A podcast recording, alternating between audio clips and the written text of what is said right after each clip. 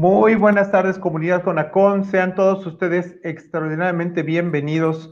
Tenemos otra tarde de gala este, en esta fecha memorable, lo van a ver. Tenemos dos super gallos, no solo de la parte fiscal, sino de la parte eh, corporativa. Este es un evento que me da muchísimo gusto tener la eh, posibilidad de poner a su consideración, toda vez que estamos haciendo una colaboración entre coordinaciones, entre la coordinación eh, de, su servidor Fernando Ortiz eh, de la parte de gobierno corporativo con la coordinación a cargo del doctor Leopoldo Reyes Equiguas, que ni, más ni menos es eh, derecho, la parte fiscal, que digamos es súper sensible cada vez más en el, en el universo de las empresas. Y pues vaya, como les decía, son dos grandes amigos, dos personas a quienes personalmente admiro y que vamos a platicar sobre compliance y eh, la responsabilidad fiscal de los administradores. El coco, diríamos, diríamos por ahí, ¿no? estamos viviendo épocas de cambio, no solo la nueva normalidad en un sentido tecnológico, sino sobre todo esta nueva normalidad acompañada de mucha rigidez fiscal, de facultades eh, muy fuertes de parte de la autoridad, eh, donde, donde está el, riesgo se ha vuelto una constante para, nosotros, para las empresas y para los administradores. Y bueno, el propósito de estar aquí reunidos para platicar con nuestros, nuestros amigos eh, David y Leopoldo, de quienes voy a dar más santo y seña en un momento más, pues es precisamente con su experiencia que es súper vasta, eh, dar, eh, dar cuenta, dar, reseña de cómo se está viviendo, cómo se está viviendo en el, en el mundo eh, de, los negocios en nuestro contexto mexicano, desde luego, principalmente, cómo se está viviendo el cumplimiento normativo, eh, las angustias de los administradores y, que, y precisamente dar algunos consejos sobre eh, cómo, sobrellevar esta normalidad tan, tan astringente, ¿no? Leopoldo, David, buenas tardes, bienvenidos, por favor, saluden a nuestra comunidad. Muy buenas tardes, muchas gracias, muy amable, Fer, mucho gusto de estar con el doctor y contigo, Fer.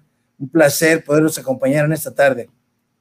Muy, muy, muy agradecido, Fernando, por tan honorosa presentación. Eh, gracias por tus merecidas palabras. Este, y como siempre, es un, un gustazo estar aquí disertando con los expertos en, en, estos temas, como bien dices, tan complicados, tan técnicos, y, cada vez más sofisticados en el ámbito del derecho corporativo.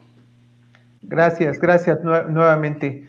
Eh, vamos a, comenzar con las presentaciones, aunque eh, eh, a lo mejor no debería yo porque me, voy a echar unos minutos valiosos de la conversación, pero por protocolo, pues debo, hacer una referencia desde luego a, la parte académica. Primero, si me permites, estimado Leopoldo, me referiré al, a nuestro invitado del día de hoy, que es el maestro David Alvarado Cerda, licenciado en, Contaduría Pública, egresado por la, eh, eh, en la llamada Universidad, corrígeme David, pero le llaman la Nicolaita.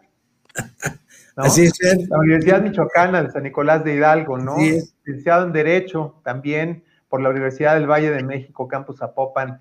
Es, eh, tiene estudios de posgrado, maestría en impuestos, eh, por el IE, ¿no? En Guadalajara, Jalisco, es doctorando, eh, doctorante o doctorando en, ciencias de lo fiscal por el mismo este, instituto.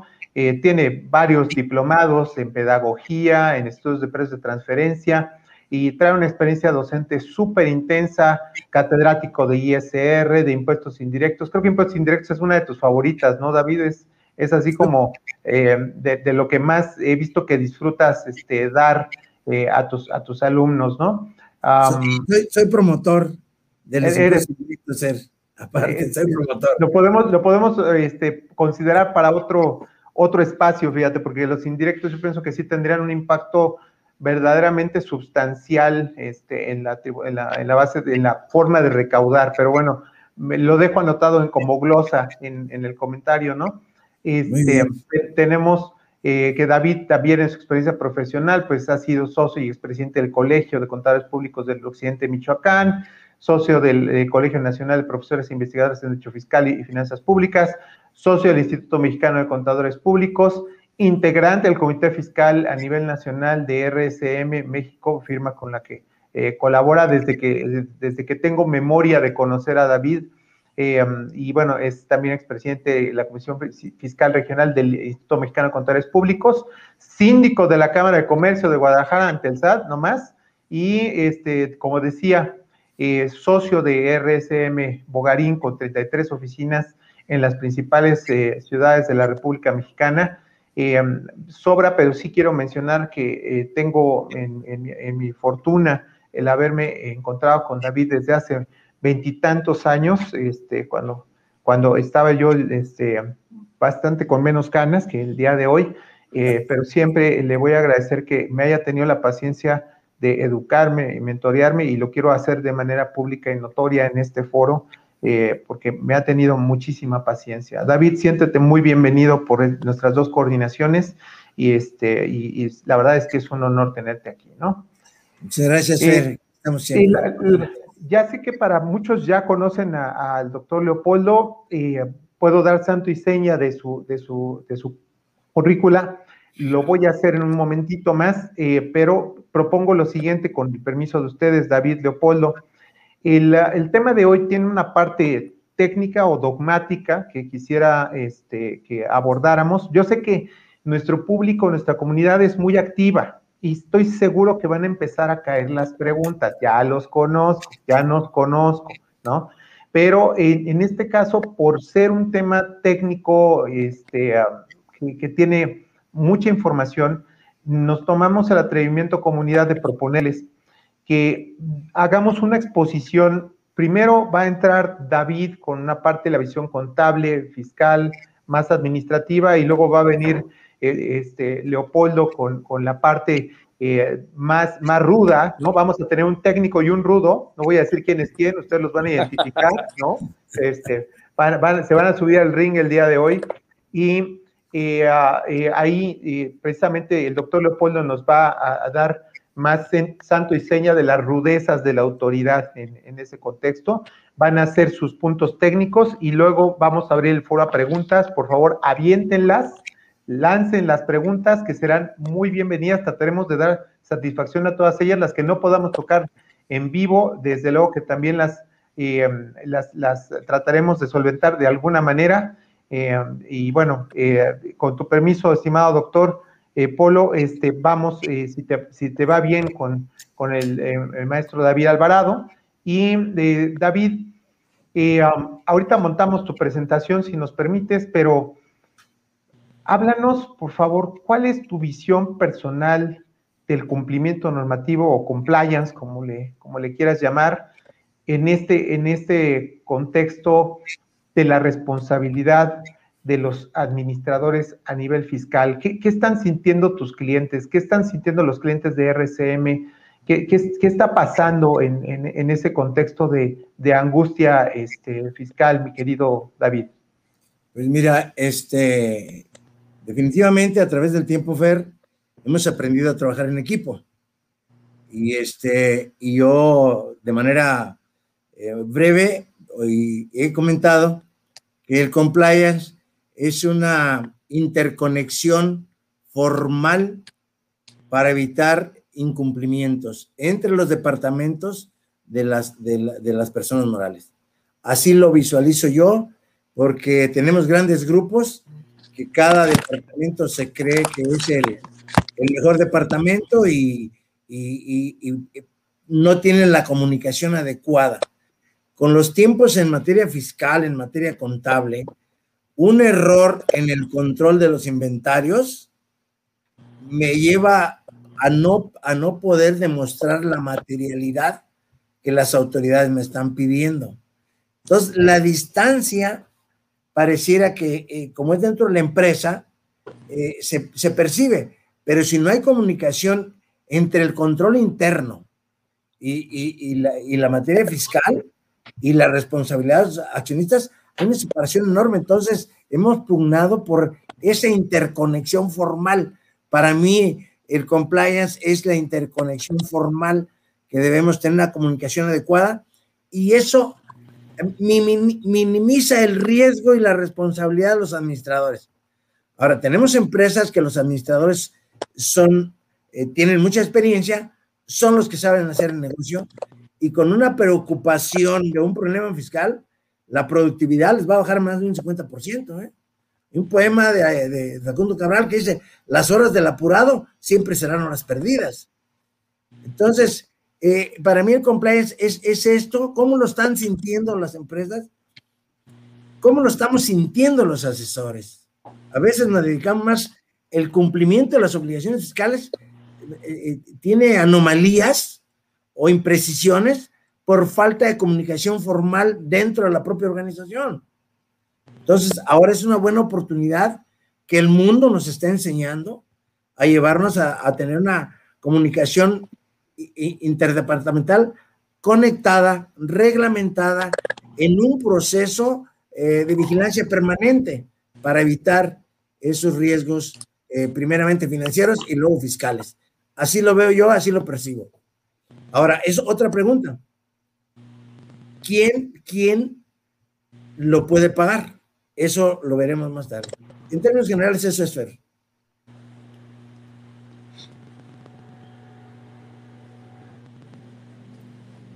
Tu micrófono, Fer.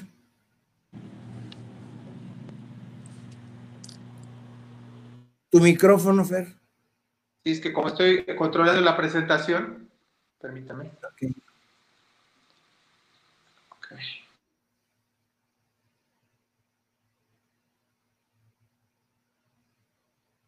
Um, sí me escuchan ahí, ¿verdad? Voy a, poner, sí. voy a, poner, la presentación, estimado David, eh, para que te sientas libre. Tú me vas diciendo cómo la, la voy moviendo. Si me Está perfecto.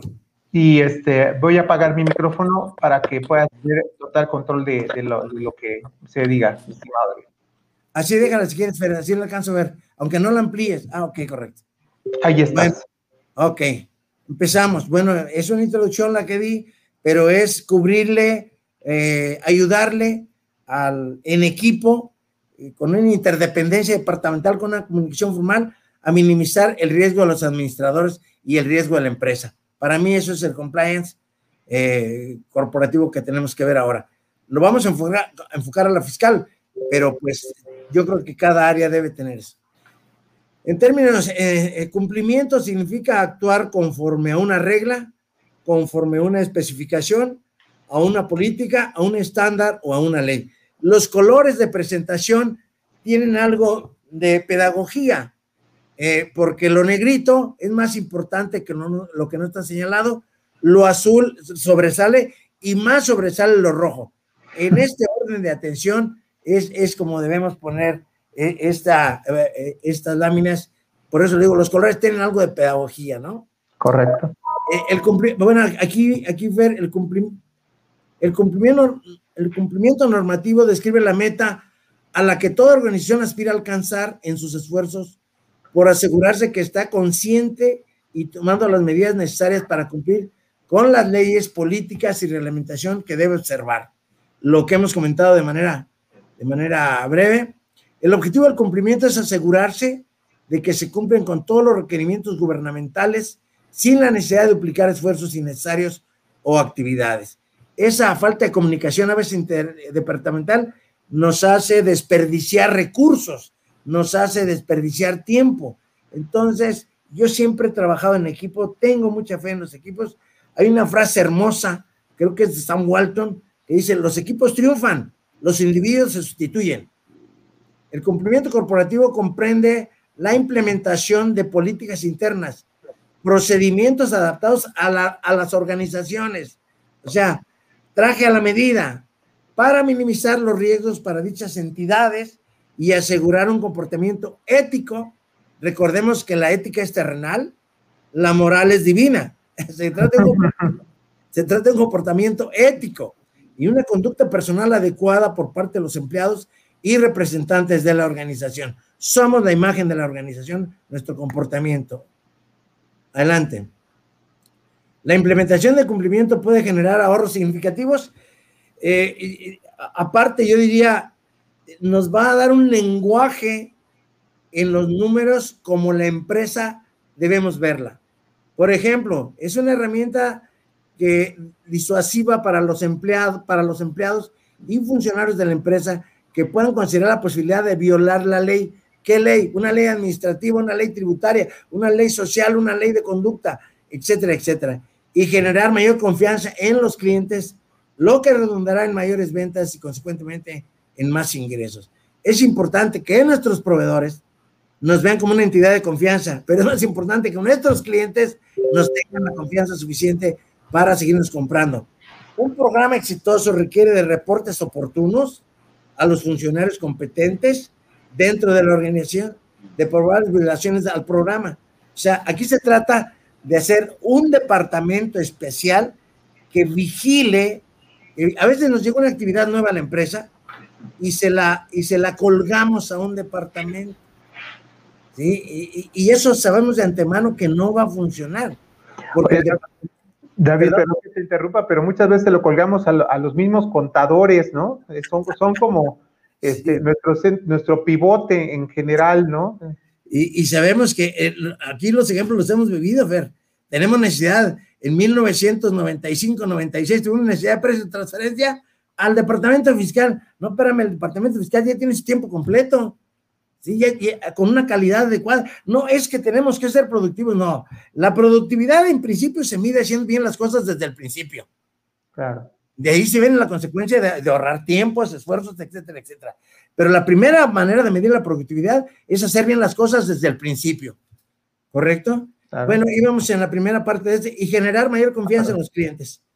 Eh, y bueno, yo te iba a preguntar o, poner a consideración, David, ahí, ¿estarías de acuerdo que sería una, una afirmación justa el, decir que esta implementación del, del, programa de cumplimiento, eh, para que realmente tenga el resultado, tiene que considerar a nuestro capital humano, a tener una intensa, eh, muy profunda educación en el mejor sentido de, nuestro, de nuestros integrantes, sensibilizarlos de la relevancia, ¿no? Pero desde arriba abajo en toda la organización y que eso nos lleve a, entender que, somos interdependientes dentro, dentro, de la, dentro de la organización, David. Definitivamente, Cifer. Aparte, otra cosa, mira, esta comunicación formal, esta demostración de éxito de interdependencia nos evita el estrés. El estrés es uno de los males del mundo y lo vivimos en las empresas, y lo vivimos en las universidades, y lo vivimos en la educación casi en todos los niveles. Entonces, ahorita en la educación se está viendo la forma de implementar materias que quiten el estrés, porque no sabemos quién la lleva, quién lleva el estrés a las, a las escuelas, el maestro el alumno, quién lleva el estrés a las empresas, la falta de organización formal. Correcto. Un programa exitoso requiere de reportes oportunos a los funcionarios competentes dentro de la organización de probables violaciones al programa, así como un manejo pronto y adecuado de las violaciones cuando ocurren. O sea, este, tema es súper delicado porque ya estamos viviendo en la realidad el, el, tema de las, cómo manejar las violaciones cuando ocurren, cómo manejar las denuncias, ¿Qué procedimientos seguir en las investigaciones? Lo quiero dejar también subrayado, David, porque es de, altísima relevancia, lo platicaba otra colega, este, la licenciada este, Ileana Martínez, eh, extraordinaria como ustedes. tenemos esa preocupación, cómo atender las violaciones al programa de compliance, porque no es, eh, no es si, si van a ocurrir, es cuándo van a ocurrir. O sea, van a ocurrir lo único que está en, duda es el momento, ¿no? Hay, que planear e integrar nuestros programas de cumplimiento con esta filosofía, si tú estás de acuerdo. Exactamente. Y aparte, mira, el equipo es tan grande, como la empresa es tan grande como es tan grande el equipo, considerando lo que es un equipo. Claro. Adelante, David. Adelante, muy bien, Fer. Este, bueno, ya vimos lo del problema. ¿Qué es el cumplimiento normativo? Bueno, su nombre ya nos va llevando a una definición. Cumplimiento normativo es el conjunto de políticas, programas, reglamentos internos, cursos de capacitación, entrenamientos, programas de incentivos y sanciones, líneas de denuncia, programas eh, de remediación y cualquier otra regulación, ya se trate de una ley o de un reglamento o inclusive de, norma, de normas eh, de organizaciones públicas o privadas que en este momento pues hay muchas organizaciones que nos ayudan a, por ejemplo, a conservar el ambiente, a, ser mejores, ¿no? Creada... perdón, termina, termina la idea. Te, una para evitar violaciones a cualquier tipo de ley, para inspirar confianza nuevamente, los clientes, los proveedores y, y una organización o cualquier persona o entidad que se acerque a la misma. Tener la seguridad que una persona que trabaja con nosotros, el día que se vaya, se fue porque le va mejor económicamente, pero se fue siendo mejor persona de cómo llegó. Claro. Oye, David, yo te, iba a preguntar, y bueno, igual, eh, si gusta opinar, mi querido doctor Leopoldo, eh, ¿qué es más productivo? ¿Qué, ¿Qué tiene mejor resultado en las organizaciones? ¿El trabajar los programas con base en incentivos o con base en sanciones? en la práctica, ¿qué da mejor resultado en la opinión de ustedes? yo creo que el incentivo es mucho más. Y una de las cosas que te incentiva más en la vida es este, eh, la capacitación. Tenemos empresas donde la gente ha llegado, mujeres han llegado a hacer el aseo y ahora la empresa les ha proporcionado un curso, otro curso y ahora pues ya están dentro de una actividad profesional. Correcto. Pero así como les digo, cuando se logran las cosas, es 50% de esfuerzo del empleado y 50% de esfuerzo de la empresa. ¿Sí? Adelante. Eso, es lo que considero. Eh, compliance fiscal. Bueno, aquí eh, yo que no hago otra cosa más que estudiar, porque luego la Yan es la que trabaja. Perdón, el público no, no todos conocen a Yani. Yani es una extraordinaria y talentosa contadora fiscalista que ha acompañado a David y es socia también de la firma. Sí quiero hacer mención de ella porque sin, ella tampoco estaríamos aquí. siempre nos ha venido apoyando y este, le mando un cordial saludo a Yanina Sánchez, socia de RCM. Perdón, pero tenía que decirlo. Aquí te está escuchando, Fer, aparte, como yo le digo, es la que, eh, bueno, no podemos cumplir tanta disposición en ocasiones cuando nos distraemos más. Otra cosa que nos mortifica, la forma de que ahora a veces algunos colegas quieren hacer la contabilidad bajando solamente los FDI del, que están en la plataforma del SAT, cuando sabemos que, que nunca antes había habido tan claramente cómo se hace la contabilidad fiscal como lo existe en este momento. Y voy a hacer una referencia al artículo, sí, nada más para ver la coincidencia. El primero de enero de 1890 entró en vigor el Código, el Código de Comercio y en su artículo 33 nos marca la obligación de llevar contabilidad y nos describe qué, en qué consiste la contabilidad mercantil. El artículo 33 del Código eh, de Comercio.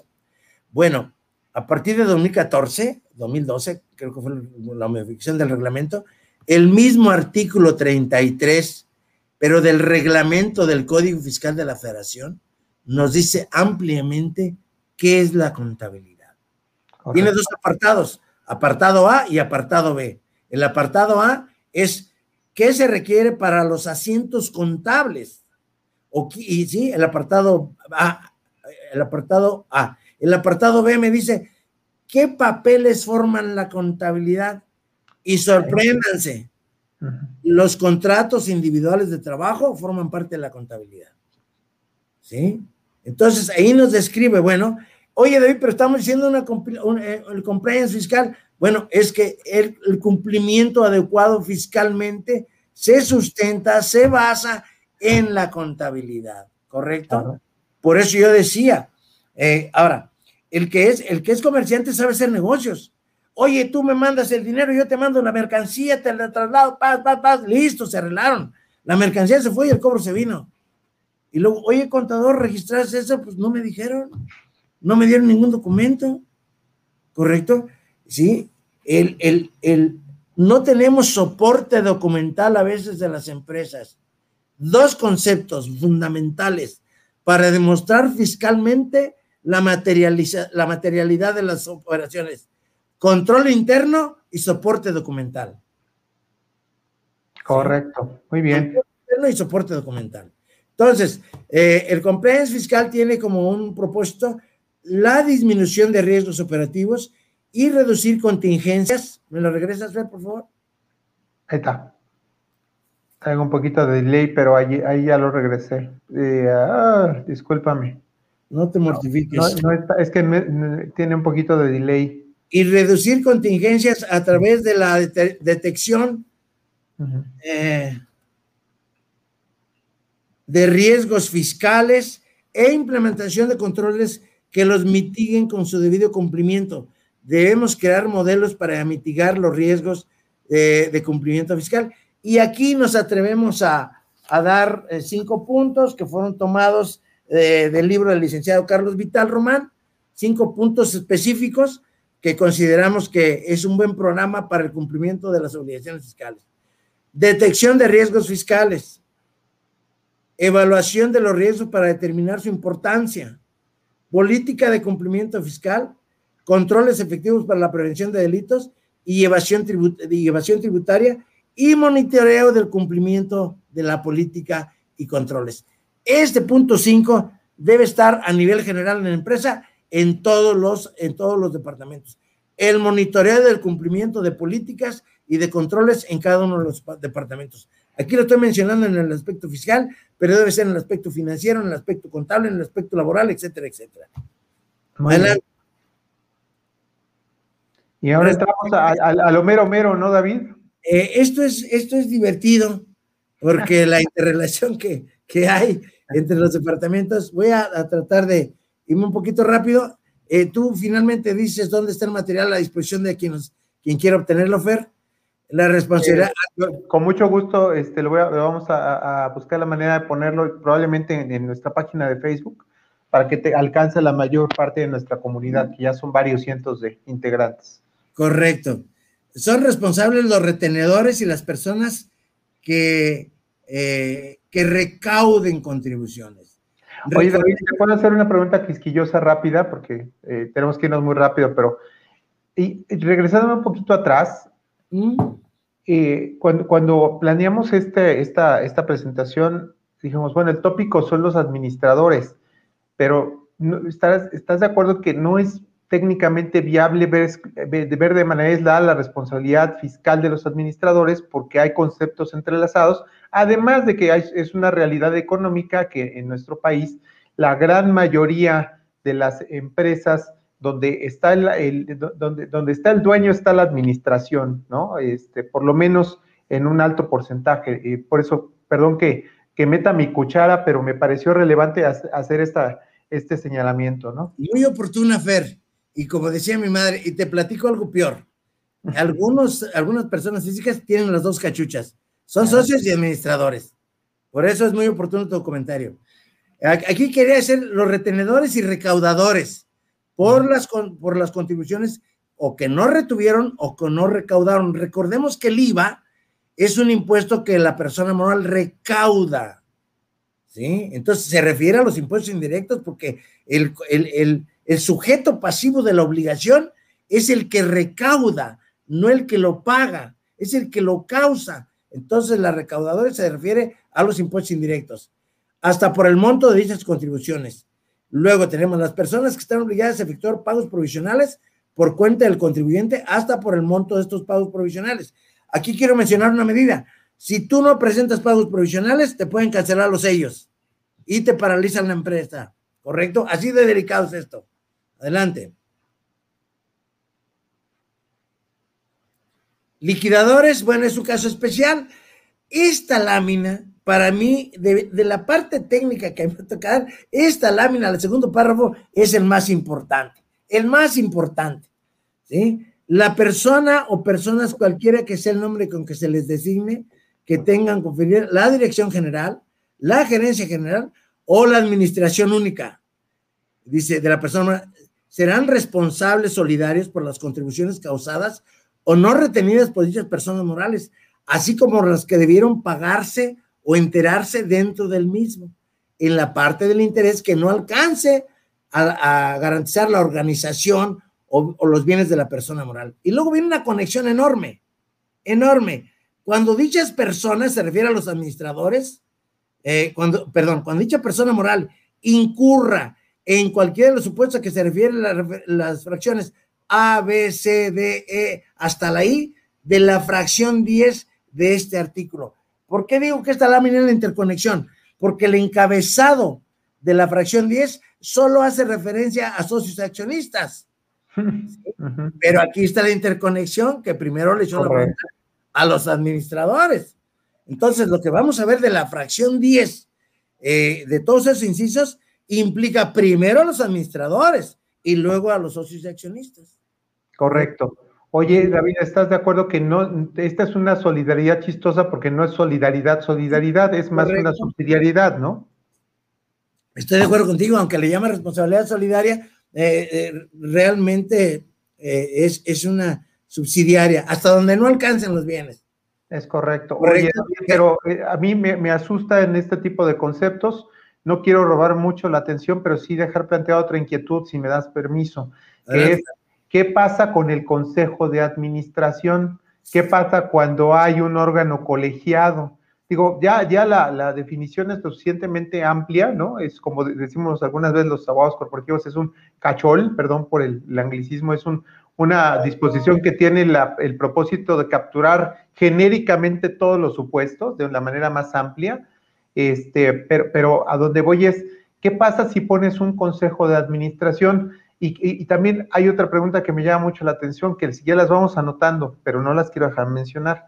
¿Qué pasa cuando la administración está conferida, la administración de una persona moral está conferida a otra persona moral que tiene responsabilidad limitada? Si quieres, no la contestes, la dejamos al final, pero, pero ese es un supuesto que hemos venido de trabajando, deliberando y hasta implementando en ocasiones, que yo pienso que merece, merece que lo reflexionemos un poquito ahora que tengo a dos talentos del tamaño de ustedes. Pues si, si el compliance fiscal se define como, como eh, el procedimiento para eh, mitigar o minimizar la responsabilidad de los administradores, pues sería una recomendación que se haría para el Consejo de Administración, que estuviera integrado por personas este, morales, ¿verdad? Para evitar, ¿sí? Entonces sería eso, correcto. El, primer párrafo de la fracción 10 lo quise desmenuzar en, en ideas, pero vean cómo la redacción dice, los socios accionistas serán responsables solidarios,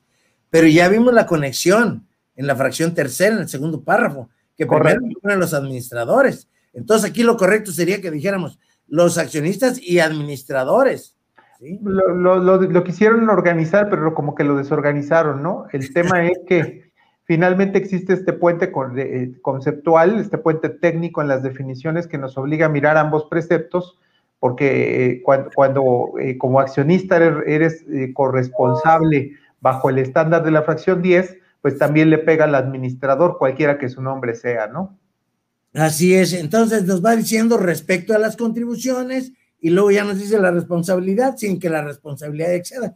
Y aquí tenemos los supuestos de, la fracción 10, supuestos en los que la eh, es aplicar la responsabilidad solidaria fiscal a los socios y a los administradores. Aquí atinadamente, Fer, le aumentaste a los administradores. No solicitar su inscripción en el RFC, cambiar su domicilio sin presentar el aviso o cambiarlo cuando ya está siendo sujeto a revisión. ¿sí? No llevar contabilidad a ocultarla o destruirla. Ahora, ahora ya no tenemos el pretexto de que, oiga, eh, se, inundó la contabilidad, la propia te dice, ah, pues lo tienes en, en tu computadora, vuélvelo a imprimir. Porque anteriormente, pues hasta, hasta prendíamos el archivo, ¿no? Y ya claro. a persona. Ahora ya no. Desocupe el local donde tenga su domicilio fiscal sin presentar el aviso de cambio de domicilio, ¿correcto? O que no esté localizado. Aquí damos un consejo. Eh, no es conveniente que pongan su domicilio fiscal personas físicas, eh, profesionistas o, este, o, que corran a similares su, su casa habitación. Porque en caso de un problema van a llegar a embarcar, a embarcar hasta el bistec, pero con todo el refrigerador. ¿Correcto? Otra recomendación que hacemos, que los muebles del hogar estén a nombre de la señora. Porque el hombre sale a trabajar y tiene mayores riesgos. Bueno, eso era antiguamente. Ahora, sí, que, que estén a nombre de la señora, porque los muebles, o del ama de casa, pues. Eh, no se localice, inciso E, en el domicilio de registrado ante el RFC. Adelante.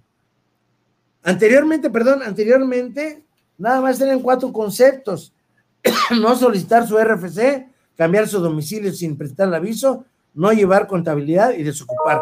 A partir de la ESO nuevos, la F, omitir enterar a la autoridad fiscal dentro del plazo eh, que la ley establece las cantidades que por concepto de contribuciones hubieran retenido. Aquí hay algo grave que la autoridad no aplica. Me permite este, eh, eh, presentar esas, enterar esas retenciones extemporáneamente. Pero si me fijo en la literalidad, la violación es cuando no las entero en el plazo. Omitir enterar a la autoridad fiscal dentro del plazo que la ley señala. ¿Correcto? Muy bien. Sí, Fer. No, no, adelante, David, adelante. El, que, fíjate, el G es el que está un poquito terrorífico, ¿no? De ahí en adelante. Se encuentre en la lista de EFOS, de EFOS, en el cuarto párrafo del 69 son los EFOS, que se hubieran ubicado ahí definitivamente. Ahora, esto hay ocasiones en que algunas eh, personas pues juegan las dos cachuchas emiten facturas en operaciones no reales y aparte sí te venden cosas reales. Eh, o, se dedican a una actividad de, venta y luego por ahí te proporcionan un servicio. Entonces, puede tener tú un problema de que tú hiciste, tu Edo, recibiste una factura de, de una persona que sí existe como, como entidad, pero que por ahí una operación le hizo un EFO y por esa operación de EFO puede aparecer en las listas. Y si no, y si no acude a corregir o a aclarar su, situación fiscal, puede pasar en definitivo y a quien te va a perjudicar es a ti. Y luego aquí tenemos los CEDOS por un monto de superior de 7 millones 840 mil 230. Esa cantidad la vamos a estar manejando en muchos conceptos. Se encuentra en la lista que se refiere al 69, que es este, eh, considerar que, eh, se, adquirió o disminuyó indebidamente las pérdidas fiscales. Y la experiencia aquí nos ha dicho, nunca nos han aclarado que es una transmisión indebida de las pérdidas. La forma de transmitir las pérdidas es, está en la ley de impuesto sobre la renta. Y aunque te acudas ahí, si la pérdida es cuantiosa, la autoridad dice, ¿sabes qué?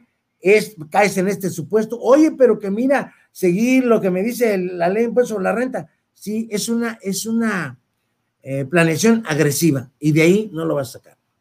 ¿Qué me dicen los tribunales referente a la responsabilidad? Aquí me señala algo importante, está subrayado con rojo, eh, sino al que no señala textualmente su responsabilidad solidaria no se limita al monto original de su aportación a la sociedad, sino al porcentaje. Entonces, esta lámina la debo ver al contrario. Ah, no, no respondo nada más con lo que aporté, también se puede ir una parte en el porcentaje a mi patrimonio personal. Si, eres socio, pero si eres administrador, así que es como las luchas decía, sin límite de tiempo, sin límite de, porcentaje, ¿no? Así será, así es. Bien. Muy bien, pues por mi parte, Polo, ya te robé un poquito de tiempo. Este, te cedo la palabra. Si hay algún comentario adicional, pues con mucho gusto lo escuchamos, lo analizamos y lo vemos. Gracias. Sí, por ahí hay algún comentario. Les recordamos en, nuestra querida comunidad CONACOM que aprovechen, sáquenle jugo a, nuestros invitados, este, que uno es de casa, pero este, y, bueno, los dos son de casa por el cariño que les tenemos, pero eh, por favor aprovechenlos, créanme, es, es el momento. Mi querido Leopoldo, eh, adelante, no sé si ahí producción ya tiene, puede, bajar la presentación de la primera parte y subir, subir la presentación del doctor Leopoldo, por favor. Yo, la voy a presentar desde aquí, si no tienen inconveniente, Fer. Al contrario, si algún problema técnico, pues ya se las mando, ¿no? Adelante, Leopoldo. No, no, no, si, la, si la subes, si, si la subes para que la podamos ver los demás. Ok. Correcto.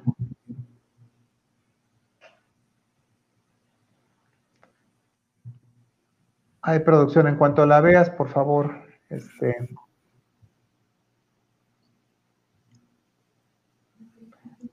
Muchas gracias, como siempre, nuestra coordinadora Andrea es siempre muy participativa, muy, muy eh, cordial y gracias por apoyarnos con todo lo que nos apoyas, mi querida Andrea. Gracias por tus comentarios y tu presencia. Ahí estamos, ¿no? Sí, sí, ahí estamos. Perfecto. Bueno, pues este, primero que nada, eh, igual que mi buen amigo y colega Fernando, mi par en el comité eh, compliance eh, de gobierno corporativo, pues le doy la bienvenida y agradecemos obviamente la participación y las aportaciones de nuestro gran amigo David Alvarado Cerda, contador público, abogado, reconocido en el medio de los fiscalistas y que, bueno, pues para mí siempre es un honor aprender de los grandes, por eso eh, me junto con los buenos, como dice el chavo del 8, para poder seguir aprendiendo. En esta vida es un continuo aprendizaje y hay que saber reconocer. Entonces, eh, David, pues muchas gracias por eh, tu participación, por tu generosidad. Gracias. Por tu generosidad para compartir tus conocimientos. Y bueno, pues ahora, este, pues ya, ya dejaste la vara muy alta, Manuel, a ver cómo, cómo le hago para, para este, llegar a ese, ese grado. Pero bueno, vamos a hacer el intento. Y no sé, Fer, si quieres hacer una presentación previa o ya nos arrancamos. Yo diría que por razones de tiempo y abusando de que, este, mi querido Leopoldo, tú eres de casa, ya sabemos que tu excelencia te, te precede. Eh, podría, podría, dar rápidamente un par de datos nada más de, eh, para, para no, no, robarte mucho más tiempo en beneficio de nuestra propia comunidad.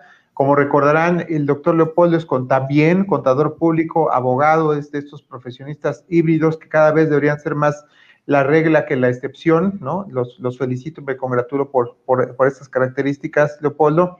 Especialista en impuestos, maestro en Derecho Fiscal por la Universidad de Negocios ISEC, diplomado en Derecho Procesal Constitucional, nada menos que por nuestra Suprema Corte de Justicia, máster en Derecho Corporativo y candidato doctor en Derecho por, de, de la empresa por la Complutense de Madrid, catedrático y, director en la Universidad Latina, de, este, también es catedrático de la Universidad Anáhuac, México Norte, y de la Universidad para la Paz de la ONU, con la cual la CONACOM tiene una alianza muy, muy exitosa y que están haciendo, estamos haciendo cada vez cosas más interesantes en beneficio de la comunidad de compliance en general y particularmente la mexicana. Eh, ha sido este, asesor de la Comisión de Hacienda de la Cámara de Senadores, vicepresidente nacional de la Educación de la Concanaco, integrante de todos los colegios profesionales habidos y por haber en materia fiscal, de, digo, la verdad no me voy a tener ahí, mi querido Leopoldo, porque no te preocupes. es súper amplio, ¿no? Y tiene, eh, la verdad es que mucho trabajo intelectual. Los invito a que busquen la obra del doctor Leopoldo. Tiene, tiene colaboraciones súper interesantes no quiero hacer un, un, gol de, editorial, pero por ahí do Fiscal le ha publicado muchas cosas bien interesantes a mi querido Leopoldo, búsquenlo, googleenlo, y bueno, sobre todo es nuestro coordinador eh, estrella de la parte fiscal, socio fundador de la firma corporativo legal patrimonial, perito en la materia, ante, este, adscrito al Consejo de la Judicatura Federal, y perdón, cometió un error, no es director, es rector de la Universidad Latina, ni más ni menos. Entonces, Adelante, mi querido doctor Leopoldo Reyes, por favor, dale, vuelo. Gracias, gracias, Fernando. Bueno, pues miren, eh, ya vimos la parte teórico-dogmática que muy eh, clara y, muy acertadamente nos eh, comentó y nos explicó don David. yo voy a hablar ya de, de, aspectos mucho más pragmáticos para poder aterrizar de alguna manera como una especie de estudio de caso la, situación y la problemática a la que nos puede llevar el no tener un debido programa de cumplimiento en términos tributarios dentro de la empresa, dadas las condiciones, características y problemática principalmente que se presenta hoy en día en el marco legal vigente para nosotros, ¿no?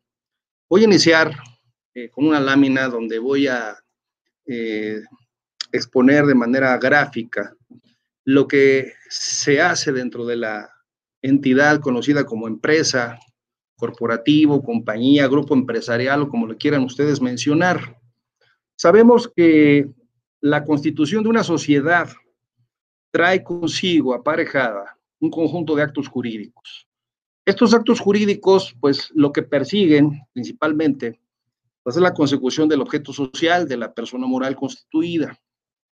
Independientemente del giro o actividad preponderante que se esté desarrollando, es evidente que ese conjunto de actos jurídicos va encaminado precisamente a alcanzar los objetivos a nivel corporativo, a los objetivos a nivel de asamblea de socios o accionistas. que en términos muy concretos y muy claros, pues la obtención de gananciales, de utilidades, de beneficios económicos, ¿verdad? Para los integrantes de esta persona moral.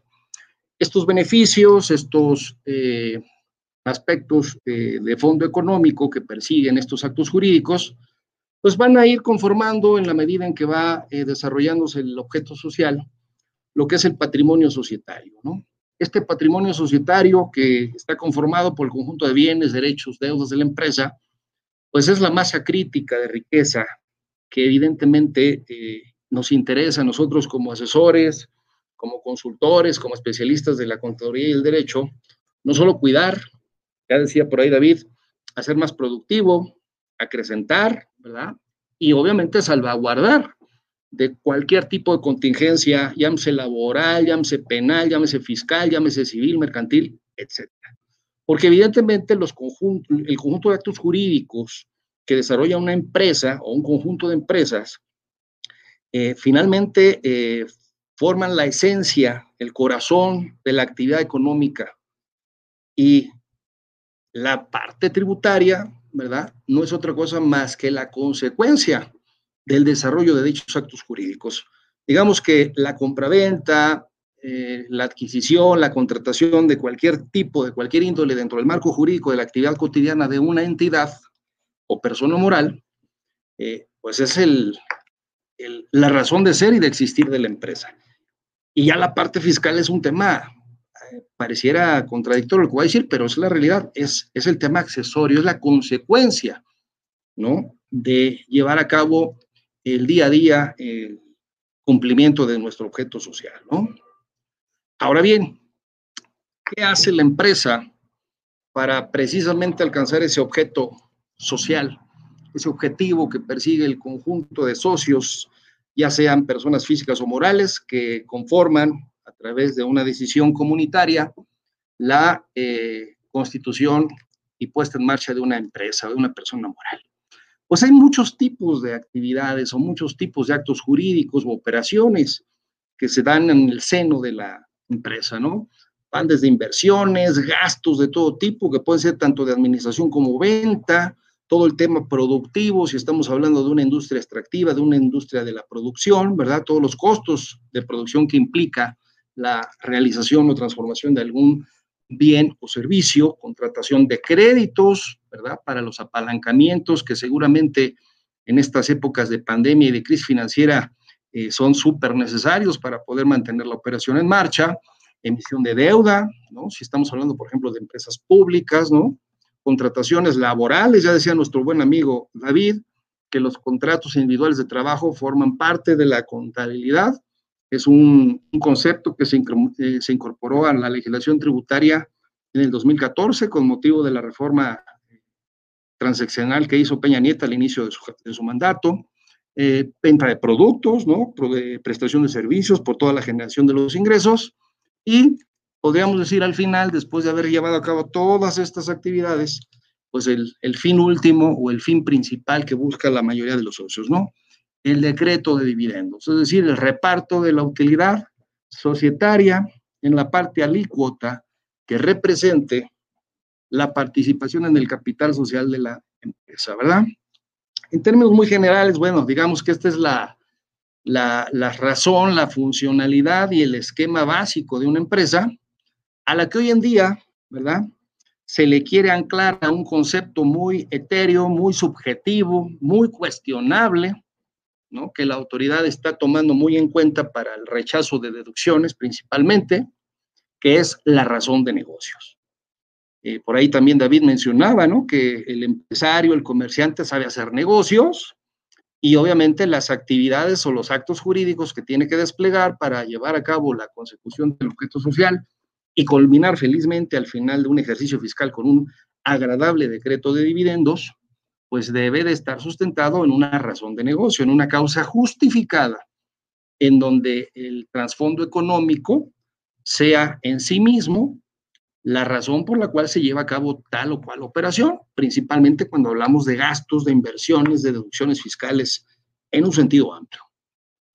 Ahora bien, eh, ¿cuáles son los efectos ¿sí? en términos jurídicos y en términos eh, de manifestación de la autoridad, de tener este concepto. Al que yo les acabo de mencionar, le atribuyo características muy subjetivas. Y muy eh, particulares que finalmente la propia legislación ni siquiera alcanza a definir, ¿no? Bueno, resulta que el concepto razón de negocio se encuentra enclavado en lo que hoy se, se conoce o se denomina como la cláusula antiabuso o la cláusula antielusión. Ustedes recordarán que eh, una de las reformas más importantes que hemos tenido en los últimos años, 2020 para ser concreto, fue la incorporación de un artículo 5A, artículo en el cual se establecen una serie de facultades discrecionales de la autoridad que les permiten establecer una serie de presunciones eh, en, obviamente, en ánimo de calificar o de establecer aquellas situaciones en las que a juicio de la propia autoridad fiscal, el contribuyente está incurriendo en algún tipo de irregularidad. Esta cláusula antiabusos, ¿verdad? De alguna manera eh, va a ser aplicable tanto en actos de fiscalización abierta, en donde la autoridad no tiene por qué justificar el ejercicio de dicha fiscalización, simplemente la autoridad notifica una orden de visita, notifica una revisión de gabinete, te hace llegar la notificación vía un tributario de una revisión electrónica y no hay necesidad de justificar una motivación específica para la realización de dichas actividades de fiscalización. Pero resulta que eh, también hay otra reforma que va muy engarzada, muy de la mano con este, esta nueva configuración, esta nueva formulación de imputaciones por parte de la autoridad, y que es al que le llama eh, de manera técnica la eh, denominación de esquemas reportables. Que como ustedes saben también, los esquemas reportables no son otra cosa más que declaraciones informativas de contribuyentes que se dedican a hacer planeaciones o estrategias fiscales, pues con el ánimo, obviamente, de optimizar, de eh, incrementar, de elevar el importe de las utilidades que al final del ejercicio se pretenden decretar vía dividendos. Pero bueno, vamos a ver que hay maneras legales y otras no tan legales para llegar a números que les permitan a los socios o accionistas cobrar más cantidad de dividendos o de utilidades. ¿Cuáles son las eh, situaciones ya concretas o los efectos de la aplicación de esta cláusula antielusión contemplada en el artículo 5A de la ley eh, del Código Fiscal, perdón, de la Federación? Bueno, primero que nada, tenemos la posibilidad de que la autoridad a la, hora de hacer la revisión vía fiscalización, vía revisión de esquemas reportables, eh, identifique que hay una eh, situación que el Código Civil denomina simulación relativa. ¿Qué es una simulación relativa?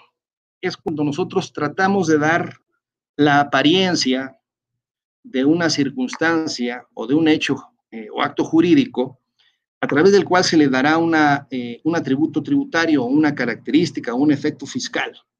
Ejemplo, eh, yo estoy pretendiendo reconocer una operación o un acto jurídico como donación, porque sé que en el ámbito del derecho tributario hay donaciones que están totalmente exentas de impuesto, pero en realidad en la práctica estamos ante la figura de una compra-venta. Entonces, ahí la autoridad te va a decir, a ver, espera, ven para acá tú quisiste aparentar, porque estás simulando el acto, ¿sí? Un acto simulandi, estás queriendo aparentar que esta operación o esta, eh, este acto jurídico es una donación, que es una transmisión de propiedad eh, a título gratuito y que eh, con base al artículo 93 de la propia ley del ISR se le considere como un ingreso exento para quien recibe el beneficio económico o la cosa dada en donación pero, pues, ¿qué crees? Que detectamos por acá que unas transacciones mercantiles, unas transacciones financieras, en donde el, supuesto, ¿verdad? El supuesto donante recibió una contraprestación de la figura del donatario, de la persona que recibió el beneficio económico o el bien dado en donación.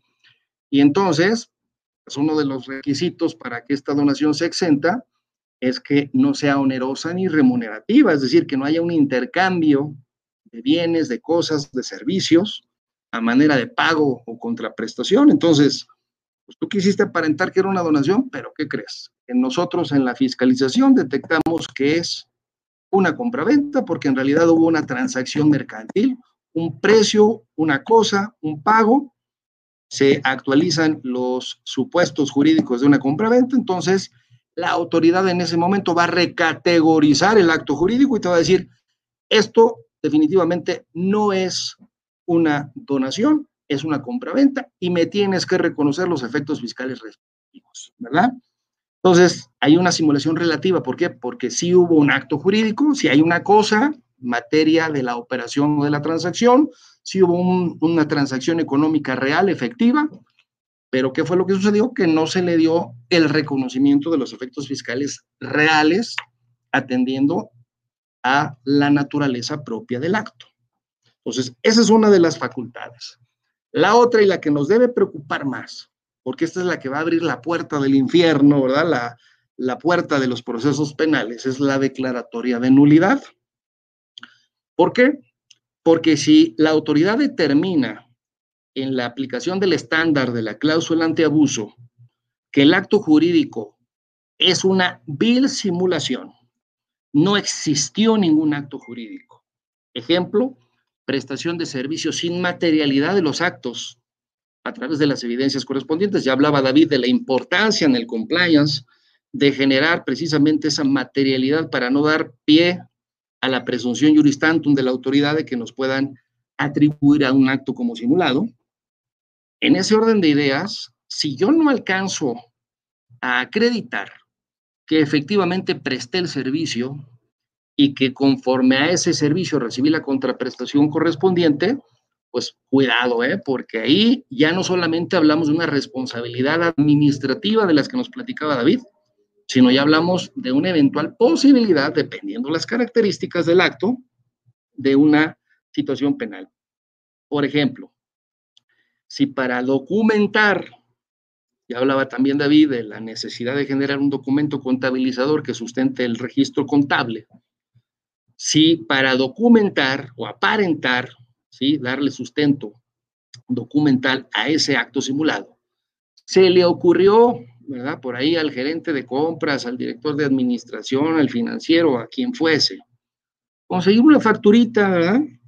Para que eh, pues tenga mayor elemento probatorio su pseudoacto jurídico, cuidado, porque ya estamos entrando en terreno pantanoso. Vamos a ver más adelante que hay conductas que están calificadas ya no solamente como de defraudación fiscal, sino además son calificadas, dependiendo de quién, de quién sea el sujeto observado, si el que emitió la factura o el que la está haciendo deducible en su contabilidad, y esta está eh, demostrada bajo este estándar de cláusula antiabuso, realmente el único fin que tenía era la de evitar el pago de impuestos, pero que no hay materia, ¿verdad? No hay materialidad. Y caemos en la conducta de tráfico de comprobantes fiscales, sancionado dentro del capítulo de delitos fiscales de nuestro Código Tributario Federal. Ahora bien, ¿por qué es importante retomar el tema de las eh, situaciones de las informativas de esquemas reportables? todos, todos sin excepción, todos los contribuyentes, persona moral, siempre estarán interesados en pagar la menor cantidad de impuestos. El problema aquí es cómo lograr que esa optimización financiera para darle más recursos o más utilidades a los socios no trastoque, no choque, no se contraponga a los intereses, yo le digo del, del socio incómodo. ¿Quién es el socio incómodo? pues el servicio de administración tributaria, ¿verdad? Siempre que haya toma de utilidades, pago de dividendos, pues hay que reportarnos con don, don SAT, ¿verdad? Para ver eh, en dónde quedó la utilidad y cuándo le toca y cuánto le toca a ese socio incómodo, ¿no? Entonces, el problema es que estas planeaciones fiscales generalmente se hacen sin la participación del socio incómodo. Solamente eh, los socios eh, que están en ese momento incorporados al acta constitutiva, deciden llevar a cabo una estrategia o una planeación y buscan un beneficio económico. El problema es que muchas veces lo quieren descansar dejando fuera de la jugada al socio incómodo. Y ahí es donde hay que tener mucho cuidado y ahí es donde el compliance fiscal o tributario tiene eh, su justificación y su esencia, ¿no? Desde la perspectiva jurídico-económica, la planeación fiscal tiene tres niveles según la doctrina de los tributaristas. Eh, el, nivel que es el más conservador o la posición más conservadora es la economía de opción. Después, cuando ya queremos ser un poquito más agresivos, un poquito más audaces, le entramos a un terreno que se conoce como fraude a la ley. Vamos a exponer ahorita brevemente qué es este concepto, porque uno escucha fraude y, y como que el concepto es choqueante, ¿no? Como que es duro, es recio. Sin embargo, vamos a ver que no alcanza el grado de delito. Y finalmente, la defraudación fiscal, ¿verdad? Pasamos de una posición conservadora a una agresiva cuestionable y a una finalmente agresiva reprochable, donde ya estamos pisando, ¿verdad? Terreno peligroso, zona roja, por eso les puse aquí a manera de semáforo, ¿verdad? Zona roja donde podemos, eh, pues, incurrir, incluso hasta sin saberlo, si no somos muy técnicos, en conductas que pueden ser equiparadas a la defraudación fiscal, ¿no? ¿Qué características tiene principalmente la economía de opción? Pues como su nombre lo indica, es aquella eh, figura que le permite al particular o al contribuyente optar o elegir por alguna alternativa. Pero dicha alternativa está dada por el propio legislador. No está creada en un esquema de estrategia fiscal, en estricto sentido de la palabra, porque es un esquema en donde la propia ley te está dando la oportunidad de que tú elijas la alternativa que más te conviene, ¿verdad? Este concepto de economía de opción, aunque ya viene de muchos años atrás y, tenemos referencias principalmente en la legislación española, eh, pues podemos decir que apareció por primera vez en los textos jurídicos de nuestro país en la exposición de motivos del eh, año fiscal o de la reforma fiscal 2014, ¿verdad? En donde se reconoce precisamente que el contribuyente tiene derecho a elegir o optar por la alternativa que más le beneficie. De ahí que podemos eh, concretar en este punto que cuando nuestra ley del ISR establece alguna posibilidad de optar por uno u otro procedimiento, generalmente está otorgando beneficios. Algunos ejemplos que tenemos aquí es, por ejemplo, optar por acreditar el ISR pagado en el extranjero, optar por deducir en forma acelerada los activos, optar por tributar aplicando deducción ciega en el arrendamiento en el caso de personas físicas, etcétera, ¿verdad? Ahí, bueno, pues no hay ningún riesgo, no hay ningún problema, porque la propia legislación, el propio legislador, en ese ánimo de incentivar algún sector económico del país a manera de beneficio o estímulo fiscal, sin que en estricto sentido se maneje con ese concepto, pues pudiéramos decir que como un fin extrafiscal de la legislación, pues le interesa por alguna política pública incentivar o impulsar ese ese rubro, ese sector de la economía, ¿no? Entonces, ahí tenemos el concepto de economía de opción y ahí no hay ni siquiera que discutir, ¿no? Pasamos al tema de lo que es el fraude a la ley. Decía yo hace un momento que este término suena un poquito fuerte, un poquito rudo, sin embargo, no es en estricto sentido una situación jurídica eh, contemplada por la legislación penal como una situación punible.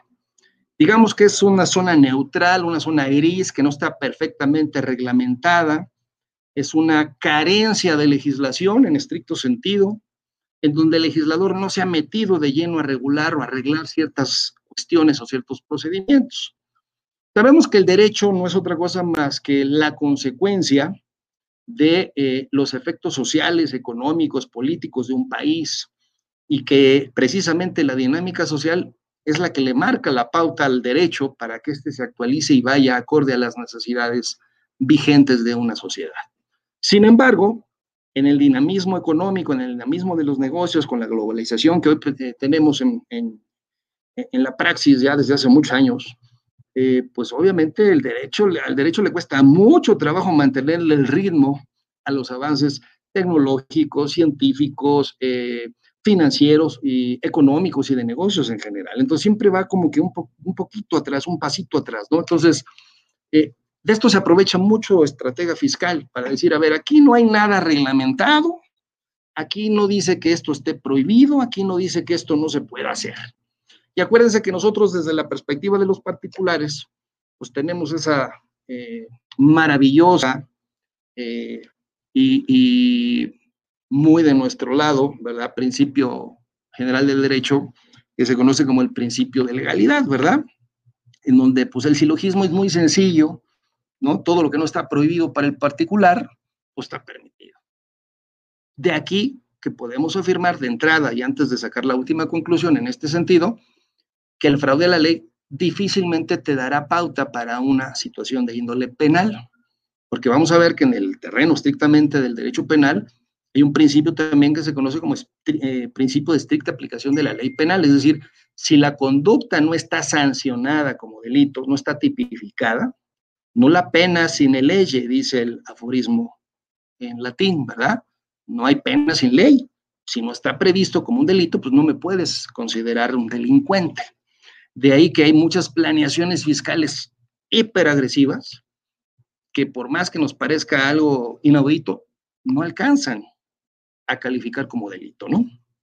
Pero fíjense, cosa curiosa, el principal enemigo del fraude a la ley, de la figura como tal, es la presunción juris tantum, es decir, la autoridad, eh, retomando los estándares de esta famosa cláusula antielusión o cláusula antiabuso, eh, lo que hace es eh, darle esa facultad a la autoridad de decir, yo presumo, ¿verdad? Juris tantum, presunción, salvo prueba en contrario, es decir, que el propio contribuyente acredite lo contrario, que tú estás simulando la operación o tienes una simulación relativa o es una simulación absoluta y cuidado con esa, porque dijimos, esa sí nos lleva derechito a Reno, ¿verdad? Y no a Reno, Nevada, sino a Reclusorio Norte. Entonces, cuidado con ese tema, ¿no? Entonces, en este orden, ¿sí? la principal y más vinculante presunción que ancla al contribuyente ante todos los actos de autoridad es una presunción que ni siquiera deviene del derecho fiscal, fíjense. Hace rato les decía yo, el derecho fiscal es consecuencia, no es esencia. Esta presunción la encontramos en el Código de Comercio, ya mencionaba también David el Código de Comercio hace rato, ¿no? Quien se precie de ser un verdadero abogado, un verdadero fiscalista, un verdadero contador fiscal, un verdadero asesor o especialista en compliance. No puede basar sus conocimientos únicamente en el terreno tributario, tiene que leer las demás legislaciones, porque ahí está la esencia. El derecho fiscal es la consecuencia. Bueno, pues resulta que el Código de Comercio tiene una frase lapidaria, ¿verdad? Que dice, todo acto de comercio se presume con fines especulativos sangre, ¿verdad? ¿Qué quiere decir esto? Si tú compras, vendes, contratas, subes, bajas, llegas, vas, traes, etcétera, se supone que todo lo haces para ganar, no lo haces para perder. Todo acto realizado en estricto sentido mercantil o comercial es con el ánimo de obtener un beneficio económico. Entonces, ahí es donde la autoridad dice, no encuentro razón de negocio en aquellas operaciones que el contribuyente pudo haber hecho mucho más fáciles, sin tanto brinco, y le hubiera salido hasta más barato y hubiera generado más utilidad fiscal. Ah, bueno, lo que no sabe la autoridad es que todo eso es, una, eh, es un entramado de simulaciones para crear de manera artificial o artificiosa, ¿sí? Una eh, erogación que en realidad no le está afectando, porque no existe la erogación, no le está afectando al contribuyente. Y por ello es que lo único que trata es de aparentar que tuvo un gasto. Entonces, cuidado con esas, con esas presunciones y con esas simulaciones, ¿no?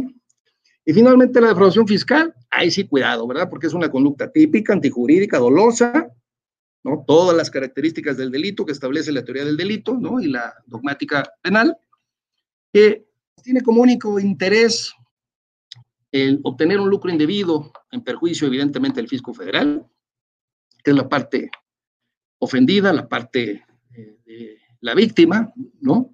Aunque también el término a veces eh, como que no nos hace clic, porque siempre pensamos o buscamos en, en, la víctima de un delito a un sujeto, persona física o por lo menos persona moral. Pero bueno, el erario público, en pocas palabras, ¿no? Y bueno, esta, esta conducta, ¿no? Típica, antijurídica y dolosa, se puede materializar a través de la defraudación fiscal simple, la defraudación fiscal agravada o alguna de las conductas equiparables a la defraudación fiscal, como es el tráfico de comprobantes fiscales, del cual platicaremos ahorita en un momento más, ¿no? Bueno, ¿cuáles son los riesgos de una planeación fiscal fallida? Es decir, me aventé, ¿verdad?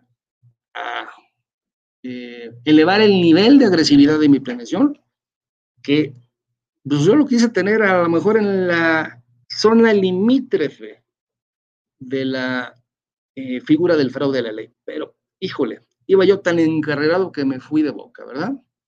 Hay de repente eh, despachos de pseudo asesores, de pseudo fiscalistas, que vienen y nos quieren eh, vender, ¿verdad?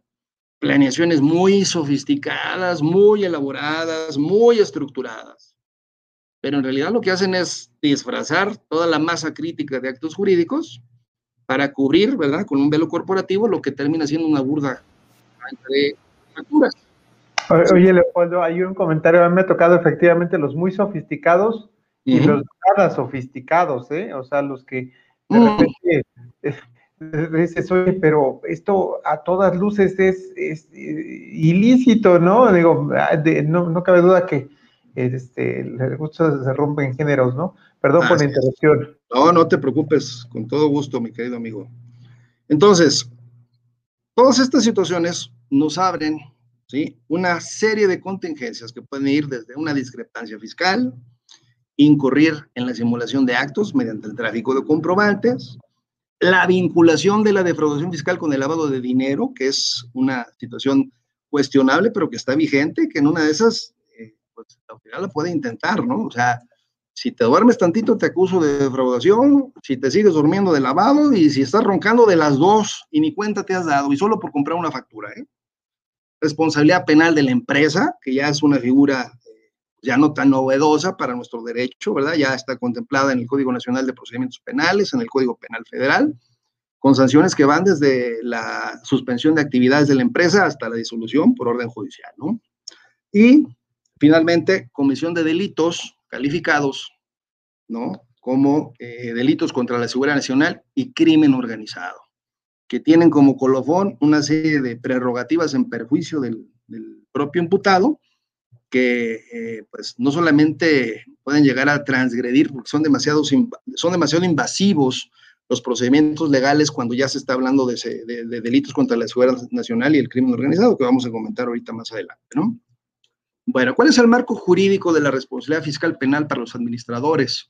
En el caso hipotético que llamábamos nosotros del tráfico de comprobantes fiscales, ¿verdad? Bueno, ¿cuál es el marco jurídico que van a aplicar? Código Fiscal de la Federación, Código Penal Federal, Código Nacional de Procedimientos Penales, Ley de Seguridad Nacional, Ley Federal contra la Delincuencia Organizada, Ley Nacional de Extinción de Dominio y Ley Nacional de Ejecución Penal. ¿Qué consecuencias legales? Bueno, primero, me van a vincular a proceso, ¿sí? Si estamos hablando de la empresa, obviamente la persona moral, incluyendo a directivos y socios, por los delitos de defraudación fiscal equiparable, en la modalidad de tráfico de comprobantes fiscales y lavado de dinero. Dice el Código Nacional de Procedimientos Penales, que es responsable penalmente una persona moral que permita, por violación a sus controles internos, léase compliance tributario, ¿verdad? Ya que esa negligencia o falta de cuidado o de diligencia, ¿sí? Fue la que permitió que a través de los recursos, medios materiales o de la persona moral misma se hubiese cometido el delito. Bien, en términos del Código Nacional de Procedimientos Penales, el decomiso y aseguramiento de bienes, todo el patrimonio societario, ahí no van a preguntarles, oye, ¿cuánto aportó Juan? ¿Cuánto aportó Pedro? Todo el patrimonio societario y eventualmente el de los socios y directivos, porque si se les, si se les vincula simultánea o penalmente, como lo dice el 108, tercer párrafo de código, a lavado de dinero y fraude fiscal, pues ya con el puro lavado de dinero tienen, ¿eh? todo el dinero que forme parte de la sociedad y de ahí a donde irradie a socios, accionistas, administradores, directivos, todo queda decomisado, todo queda asegurado. Ya, olvídense de los sellos digitales, eso ya a estas alturas es pecata minuta, ¿eh?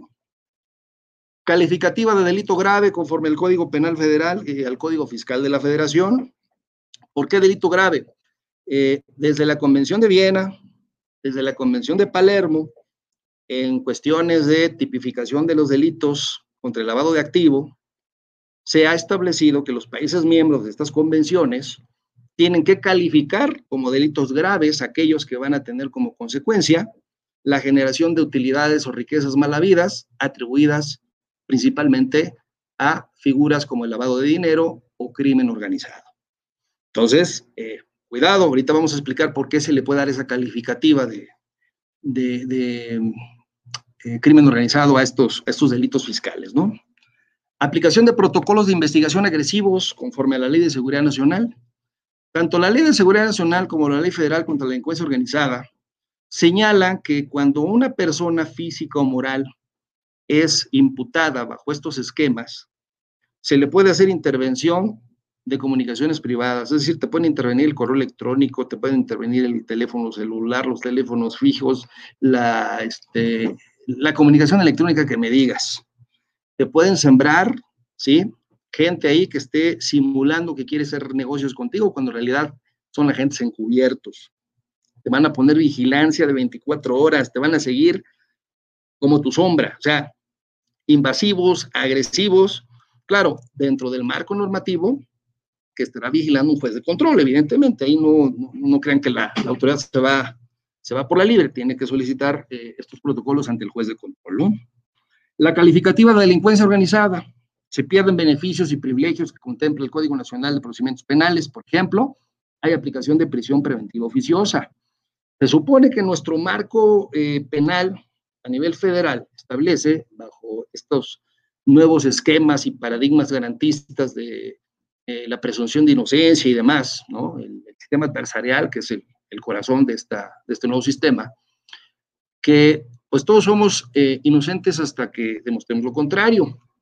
Y precisamente el, espíritu garantista que Ferraioli le, le, imbuye o le inyecta a este nuevo esquema adversarial es precisamente que eh, se agreda se transgreda lo mínimo posible la esfera jurídica del imputado hasta que no quede plenamente demostrada su culpabilidad. Sin embargo, sin embargo, la excepción a este principio garantista señala que cuando se está ante figuras como delincuencia organizada, evidentemente se pierde ese beneficio y por lo tanto pierdes el derecho a mantener tu defensa ante las acusaciones del Ministerio Público Federal, del Procurador Fiscal, de la Secretaría de Hacienda, ¿sí?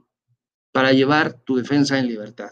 Y se aplica prisión preventiva oficiosa. Es decir, el tiempo que dure el juicio es el tiempo que vas a durar privado de tu libertad independientemente de la conclusión del juicio, puedes terminar siendo inocente, pero el palo dado ni Dios te lo va a quitar, ¿no? ¿Y por qué delincuencia organizada? Bueno, dice la Ley Federal de la Delincuencia Organizada que cuando dos eh, individuos se reúnan con una tercera persona con el ánimo de cometer delitos de manera recurrente, de manera planificada, se está ante la figura de la delincuencia organizada. Es precisamente eh, el delito, ¿no? Que conforme a la Convención de Palermo, firma México ya y de la formamos parte como convención a nivel internacional, en donde se compromete precisamente a combatir de manera manifiesta y abierta al crimen organizado, principalmente el transnacional.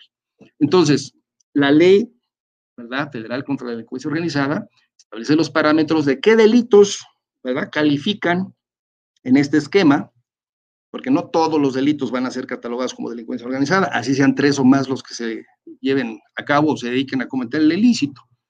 Eh, y entre esos está, pues obviamente, el lavado de dinero, siempre ha estado, pero con las reformas eh, penales del 2018 se incorporaron también los delitos del Código Fiscal de la Federación relativos al tráfico de comprobante fiscal, a la defraudación fiscal agravada y que eh, tenga como característica que se hubiesen eh, defraudado una determinada cantidad de UMAS, que ahorita en términos vigentes son un poco más de 7.8 millones de pesos, ¿no? Entonces, cuando se dan todas esas características, se cumple el tipo penal, se califica la conducta agravada, ya como delincuencia organizada, ya no es solamente defraudación fiscal simple, sino agravada con esta calificativa, y se pierden estos beneficios. Otro beneficio que se pierde, que establece el Código Nacional de Procedimientos Penales, es el de las salidas alternas, ¿no? de los convenios que se puede llevar a cabo en términos del Código Nacional de Procedimientos Penales con la víctima para pagar una indemnización, e irse a un, a un, juicio abreviado, ¿verdad? Y terminar el proceso rápido. Ahí, olvídenlo, tampoco se puede. Se pierde el beneficio, ¿no?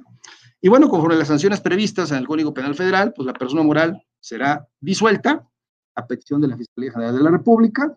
Los recursos de la liquidación serán decomisados y asegurados. Obviamente, en lo que dure el inter del proceso, se eh, pondrán a disposición de esta eh, institución cuyo nombre, eh, ahora sí que voy a parafrasear a, a, los grandes clásicos de la literatura universal, de cuyo nombre no quiero acordarme, pero pues lo tengo que hacer, si no, nos rima, dice el poeta, este famoso instituto para regresar al pueblo lo robado. Yo le sigo llamando Servicio de Administración y Enajenación de Bienes porque pues, en primera no soy tan jocoso el término y además creo que es más técnico y más apropiado. Entonces, el decomiso que se hace de bienes asegurados en términos del Código Nacional de Procedimientos Penales se pone a disposición de este famoso instituto, quien lo administra, quien lo resguarda y eventualmente, si es que eh, conforme al proceso penal o bien conforme a la ley de extinción de dominio, porque hablemos que, hablemos que hay, otro, hay otro procedimiento legal diverso, ahorita platicamos rápidamente de este. Si los bienes terminan eh, con una eh, condena en contra del contribuyente, eh, evidentemente pues, los bienes tienen que ser trasladados y, pasar a favor del Estado. Entonces, ahí el SAE o el Instituto para devolver al pueblo robado tendrá que hacer lo propio para las adjudicaciones respectivas, ¿no? mucho se ha hablado de la ley de extinción de dominio. La ley de extinción de dominio es un procedimiento eh, sancionador administrativo cuasi penal que no tiene nada que ver con el procedimiento penal del Código Penal Federal y del Código Nacional de Procedimientos Penales. Son dos procedimientos distintos. Ahí prácticamente el, Ministerio Público Federal eh, pues determina, ¿no? Establece bajo sus prerrogativas y bajo sus directrices, pues, eh, qué va a aplicar primero, si el código, el código penal y el Código Nacional de Procedimientos Penales, o se va directamente a la ley de extinción de dominio. Para aplicar la ley de extinción de dominio basta con que te, con que te dicten tu auto de vinculación a proceso penal para que se le abra la oportunidad y las facultades al Ministerio Público de llegar, asegurar, ejecutar y adjudicar. Y se acabó el tema. ¿eh? Así, en un 3, el patrimonio de la sociedad se va. Claro, Obviamente no pierde el contribuyente los derechos que le corresponden en términos constitucionales a una debida defensa. Si después del juicio finalmente se determina la inocencia del sujeto, pues el Estado tendrá que indemnizar, resarcir o devolver en su caso, dependiendo de la naturaleza de los bienes asegurados y embargados, al afectado, restituirlo, ¿verdad? En los derechos que le afectó. Pero imagínense, un juicio de esos que te lleve 3, 4, 5 años, pues ya olvídate de la empresa, ya para qué la quieres, ¿no? Ya mejor hay que apague la luz el último que salga. Entonces, eh, lo que sí es una realidad, y se los digo con toda honestidad, ¿eh? porque aquí es donde viene precisamente la manita de puerco del fisco. Eh, mucho se habla de la ley de extinción de dominio, mucho se habla de, la confiscación de bienes y que los contribuyentes que incurren en el lavado de dinero se les, va se les va a quitar todos los bienes, etcétera. Sí hay una afectación porque sí puede haber un aseguramiento, un embargo, un decomiso. Pero déjame decirles que en los últimos años eh, en México no hay más de 15 sentencias condenatorias por lavado de dinero. Pero eso no quiere decir que no los haya intentado hacer el Estado, ¿no? El Estado en realidad no quiere acabar con el empresariado mexicano. El fisco en realidad no quiere ir y quedarse con las empresas. El fisco quiere recaudar, quiere cobrar impuestos. Entonces te va a poner contra la pared, porque de ahí vienen las nuevas facultades discrecionales del SAT. Hasta antes de la reforma penal del 2018, eh, si el SAT quería irse en contra de un contribuyente por defraudación fiscal, forzosamente tenía que tocar base con Procuraduría Fiscal, Procuraduría Fiscal formular de manera este, oficiosa eh, la denuncia o querella a través de la eh, en, ese entonces Procuraduría General de la República o Fiscalía General de la República, y, ya logrando todo ese procedimiento administrativo ministerial, eh, se formulaba la, acusación o la querella formal y se iniciaba ya propiamente el, proceso en contra del, contribuyente. Hoy, para darle mayor agilidad y mayor rapidez a estos procesos, con la reforma penal ya se le faculta al SAT para irse directamente a la Fiscalía General de la República sin tocar base de la Procofiscal. Entonces, muchos contribuyentes pueden estar siendo víctimas de, extorsiones oficiales, ¿eh? en donde llegue el auditor del SAT o el del SAT y te diga, a ver, eh, aquí tengo elementos para irte a denunciar y para meterte a la cárcel. Abusados, cuidado, porque eso también es un delito atribuible al servidor público. Él no puede amagar, no puede amenazar, ni mucho menos. Pero sí puede de alguna manera ejercer cierta presión mediática si nosotros no cuidamos el, nivel de cumplimiento tributario de la empresa y andamos haciendo este tipo de locuras o travesuras como andar comprando o vendiendo facturas. Ahora bien, últimamente la autoridad pues, ha hecho aclaraciones porque cuando empezó a generar eh, demasiado estupor este nuevo esquema sancionador penal, muchos empresarios empezaron a quejarse, violaciones de derechos humanos, derechos fundamentales, etcétera, etcétera. Entonces dijo el SAT, a ver, momento, señores. Tuvo que salir la Secretaría de Hacienda y Crédito Público a hacer diversas publicaciones y aclaraciones en relación a estas reformas, en donde prácticamente lo que nos dice es, a ver, quienes realmente se dediquen a trabajar, tengan actividad económica, cuenten con activos, infraestructura personal, ¿no? y no anden simulando operaciones, que son las condiciones que establece el 69B para declararte como operación simulada o inexistente, no tiene nada qué preocuparse, ¿verdad? porque si por algún error, equivocación, llamémosle equivocación, recibió alguna factura falsa, una factura que no tiene sustento, ¿verdad? Porque no hay materialidad, como bien dice David, eh, pues las sanciones no van a ser realmente tan agresivas. Aquí lo que dice la nueva política criminal es vamos contra las factureras, es decir, las que se crean con el único e exclusivo fin de traficar comprobantes fiscales. Entonces, en este sentido, la autoridad señala que se encuadran en este delito de delincuencia organizada solamente las empresas que existan formalmente, pero que no vendan nada, literalmente, porque no tienen activos, no tienen infraestructura, no tienen personal. Lo único que tienen son sellos digitales, que es lo que están comercializando, ¿no? Que únicamente se dediquen a vender facturas sin contar con activos, infraestructura personal y que además hubiesen defraudado al fisco por una cantidad que supere los 7.8 millones de pesos en promedio, según la cuantificación del 108 de nuestro código, ¿no? ¿Cuál es esta política criminal para que todo nos quede claro? Porque es bien importante que la tengamos bien presente. Fíjense bien. El contribuyente común, con conductas no delictivas, por ejemplo, cumple en tiempo y forma con todas sus obligaciones fiscales, pero obviamente, como decíamos hace rato, ¿no? Eh, realiza planeación fiscal, tiene omisiones por errores o por negligencia, consecuencias, no existe ninguna sanción penal. Entonces, en ese sentido, no tiene este contribuyente de qué preocuparse. Simplemente corrige, paga los impuestos debidos y se acabó. Luego tenemos el siguiente nivel, contribuyente que comete un delito fiscal básico, contemplados en los artículos 108, 109 y 113 bis del Código Fiscal, ¿no? Pero este, a su vez, incurre en alguno de los delitos, utilizando además, ¿verdad? Engaños, defrauda por cualquier monto, ¿sí? ¿Qué consecuencias tiene? Pues dependiendo el nivel de defraudación o del monto de lo defraudado, puede tener prisión de dos meses a nueve años de cárcel. No opera la prisión preventiva, es decir, este todavía está dentro del margen de, no delincuencia organizada. Y tiene sustitutivos de prisión. Aplican las salidas alternas que establece el Código Nacional de Procedimientos Penales, como es paga, te otorgo el perdón, ahí muere, ¿no? Claro, te vas fichado, eso ni quien te lo quite, ¿eh? Contribuyente que comete delitos fiscales graves. Artículo 19 de la Constitución, 5 de la Ley de Seguridad Nacional y 167 del Código Nacional de Procedimientos Penales. Este contribuyente pudo haber incurrido en delitos calificados del Código. Utilizó engaños, además utilizó mecanismos para ocultar, disfrazar conductas delictivas. Puede ser un EDO, puede defraudar por más de 7 millones de pesos. Consecuencias, sanción de tres meses a 13.5 años de cárcel.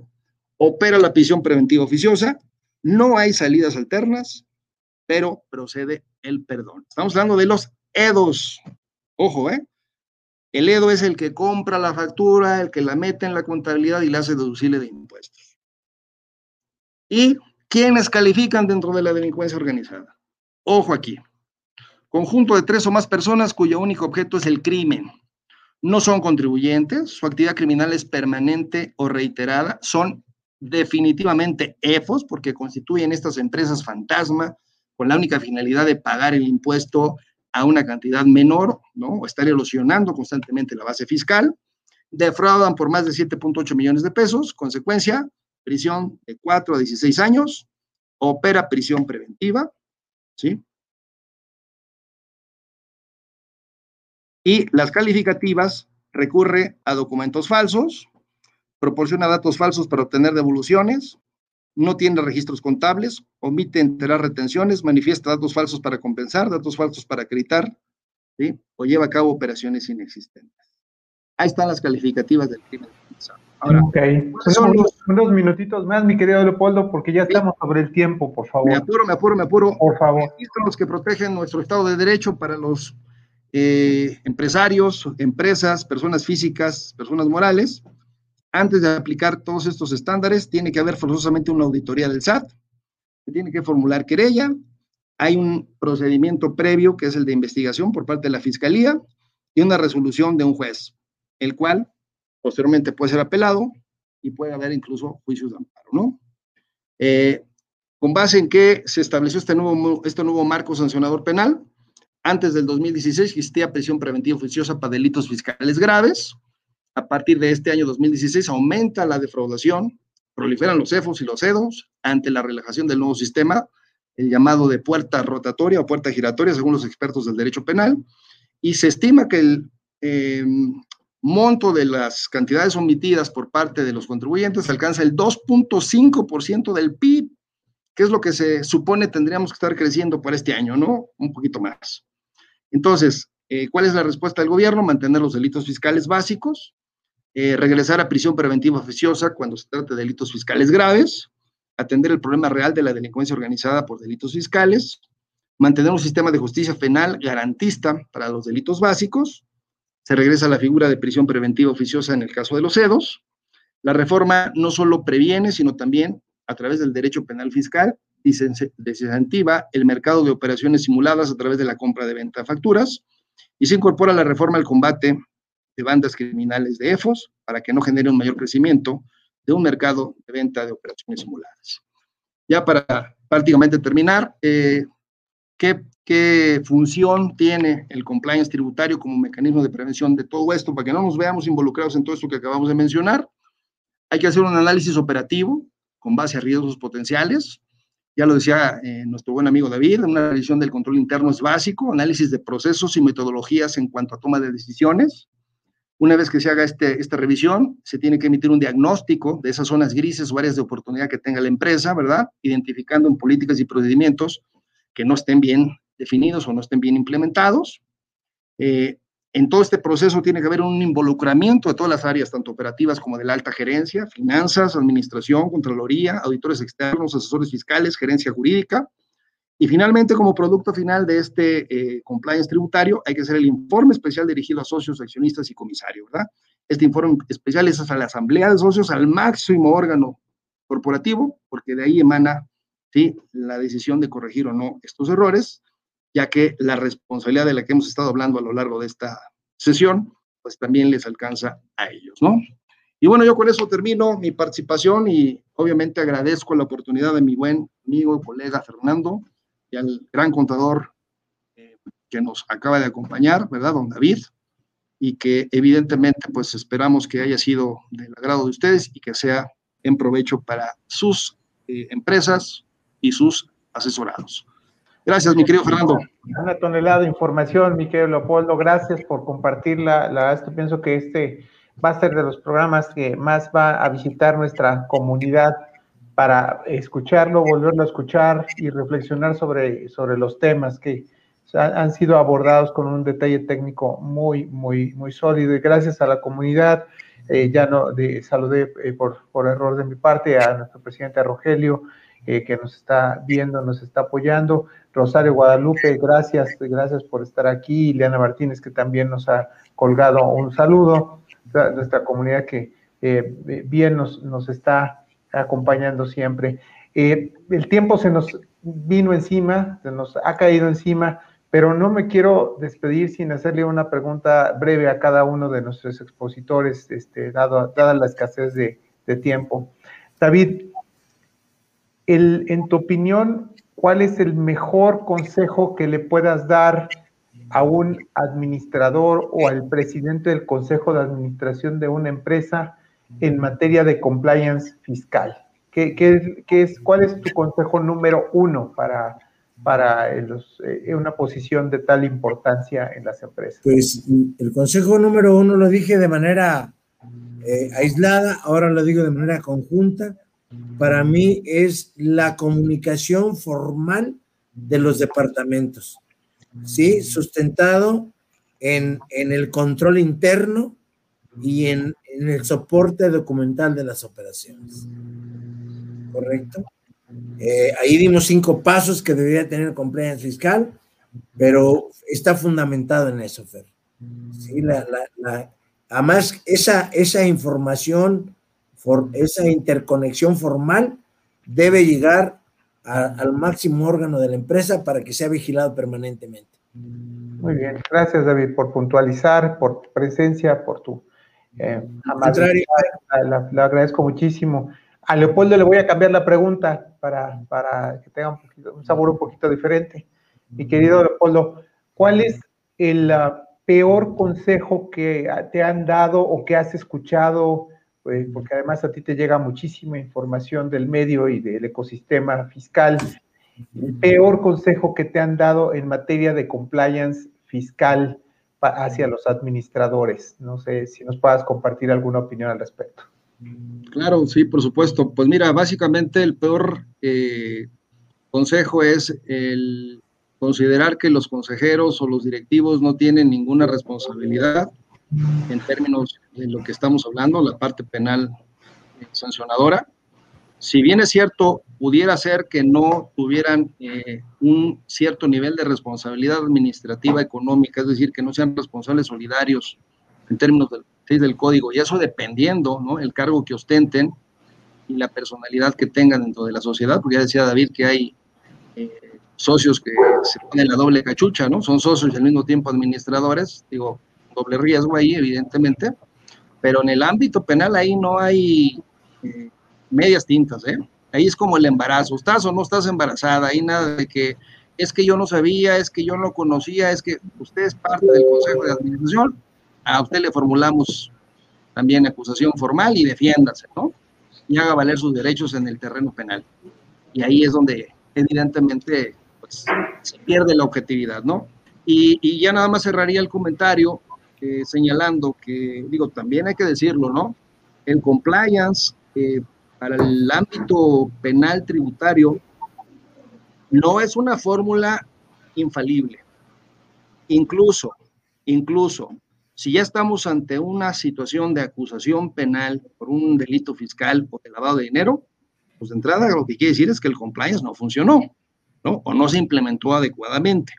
Pero más allá de eso, hay que decirlo, a diferencia de otros países de Latinoamérica o incluso Europa, donde el compliance puede conformarse como un excluyente de responsabilidad penal, en el terreno de nuestro derecho mexicano es una mera atenuante. Nada más. O sea, tampoco se vayan a ir con la idea de que el compliance les va a resolver la vida. ¿eh? Como bien lo ha dicho mi amigo David, eh, muy puntual y muy exactamente, es para mitigar riesgo, no para eliminarlo ni eh, disolverlo en su totalidad. Entonces, hay que tener también muy en cuenta esas partes. Muchas gracias, Leopoldo. Muy, muy interesante reflexión. Ya prácticamente para cierre, pero ¿qué creen? Ahí nuestro presidente nos está poniendo una, pregunta de esas desafiantes y, que, como ya la puso el presidente, pues no la puedo dejar de contestar. Perdonen, pero donde manda capitán, no gobierna. Le leí, la mente, pues ya ves, lo acabo yo de decir, ¿verdad? Sí, caray, que es precisamente eso, ¿no? Este, el compliance no es una no es, un generador de valor, no es una solución absoluta, tenemos que partir de ahí. Pero la pregunta, como siempre aguda de nuestro querido Rogelio, es, ¿cómo acreditar el debido control ¿no? que, establece el 421 del Código Nacional de Procedimientos, Penales para atenuar o eximir la responsabilidad este, de, las personas jurídicas con la implementación o implantación de un programa de cumplimiento normativo? Claro, claro. Híjole, ¿por qué no lanzamos otro programa al respecto? Porque la pregunta da para o para hora y media. Adelante, Leopoldo. Mira, eh, eh, el, término de control, ¿verdad? O de debido control es un término muy subjetivo. No hay un pronunciamiento eh, a nivel de jurisprudencia o de la Suprema Corte que explique, ¿no? ¿Qué debemos entender por debido control?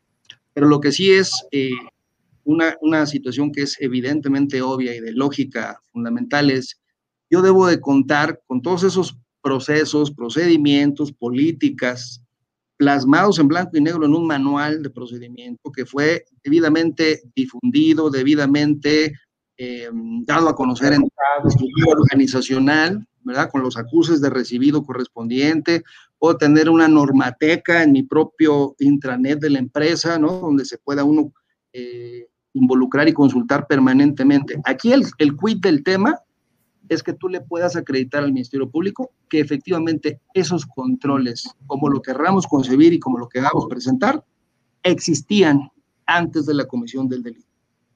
Gracias, Leopoldo. David, una reflexión al respecto, por favor.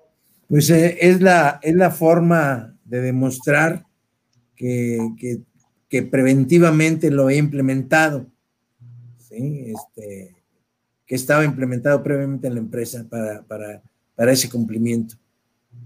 No puedo... El compliance de papel no sirve, creo que estamos de acuerdo todos en eso, ¿no? Claro, claro. Así como las deducciones fiscales, mi querido David, hay que materializar el, el, compliance, tiene que tener. De, de, hecho, de hecho, nosotros siempre hemos pugnado por tener una persona exclusivamente encargada del soporte documental de las operaciones. Acuérdense que existe la figura del oficial de cumplimiento para muchas situaciones de, estas, de esta naturaleza. Yo creo que eso debemos trasladarlo a todos los ámbitos de la, de la responsabilidad empresarial. Es correcto. Pues miren, ya Ileana Martínez, a quien saludaba yo hace unos momentos, gracias por acompañarnos también y, y nos invita en, la reflexión del alcance, el alcance práctico de, un cumplimiento normativo, que, estamos todos de acuerdo que se tiene que socializar, implementar y permear en la organización, pues no, es ningún escudo protector infalible, ¿no? Eh, pero nos deja en el otro comentario, regresando al mismo producción, eh, la idea y la petición de otro programa sobre compliance penal, porque tal vez deberíamos hablar de mitos y realidades del compliance, y no nada más en materia penal, ¿no? Mitos y realidades del compliance, a, ver qué tal nos va y de a cómo nos toca, ¿no? Claro, pero fíjate, eh, Fer, si me lo permites, antes de que nos despidamos, yo creo que es importante, y ahora le devuelvo la, la pelotita a nuestro presidente de Conecom. Dicen que el que se ríe se lleva, ¿verdad? Yo creo que una de las eh, principales, eh, eh, de los principales objetivos que debemos de perseguir como, como CONACOM es forzar para que desde el punto de vista legislativo, nuestro legislador en materia penal eleve el rango y la importancia del compliance para que, como sucede en otros países como Perú y algunos otros países de Sudamérica, el compliance realmente tenga la fuerza excluyente de responsabilidad. Correcto. el esfuerzo y el trabajo que implica la implementación del mismo, yo creo que debe de ser colmado y reconocido con una reforma a nuestra legislación penal de esa envergadura. De acuerdísimo, de acuerdísimo. Bueno, David, un, comentario final, porque tengo que hacer avisos parroquiales, pero no quiero hacerlo antes sin ceder de la voz. Pues, eh, pues es un tema es un tema que da para más. Este, podemos hablar, eh, el doctor Polo abordó por ahí lo que son esquemas reportables. Este, tenemos operaciones que también tenemos que reportar a la autoridad y, que va pegado junto con este tema. Y yo creo que tenemos para más, eh, para más conferencias, para más pláticas. Eh, necesita complementarse uno, pero insisto en lo mismo, documentar documentar. El viejo refrán que teníamos, papelito habla.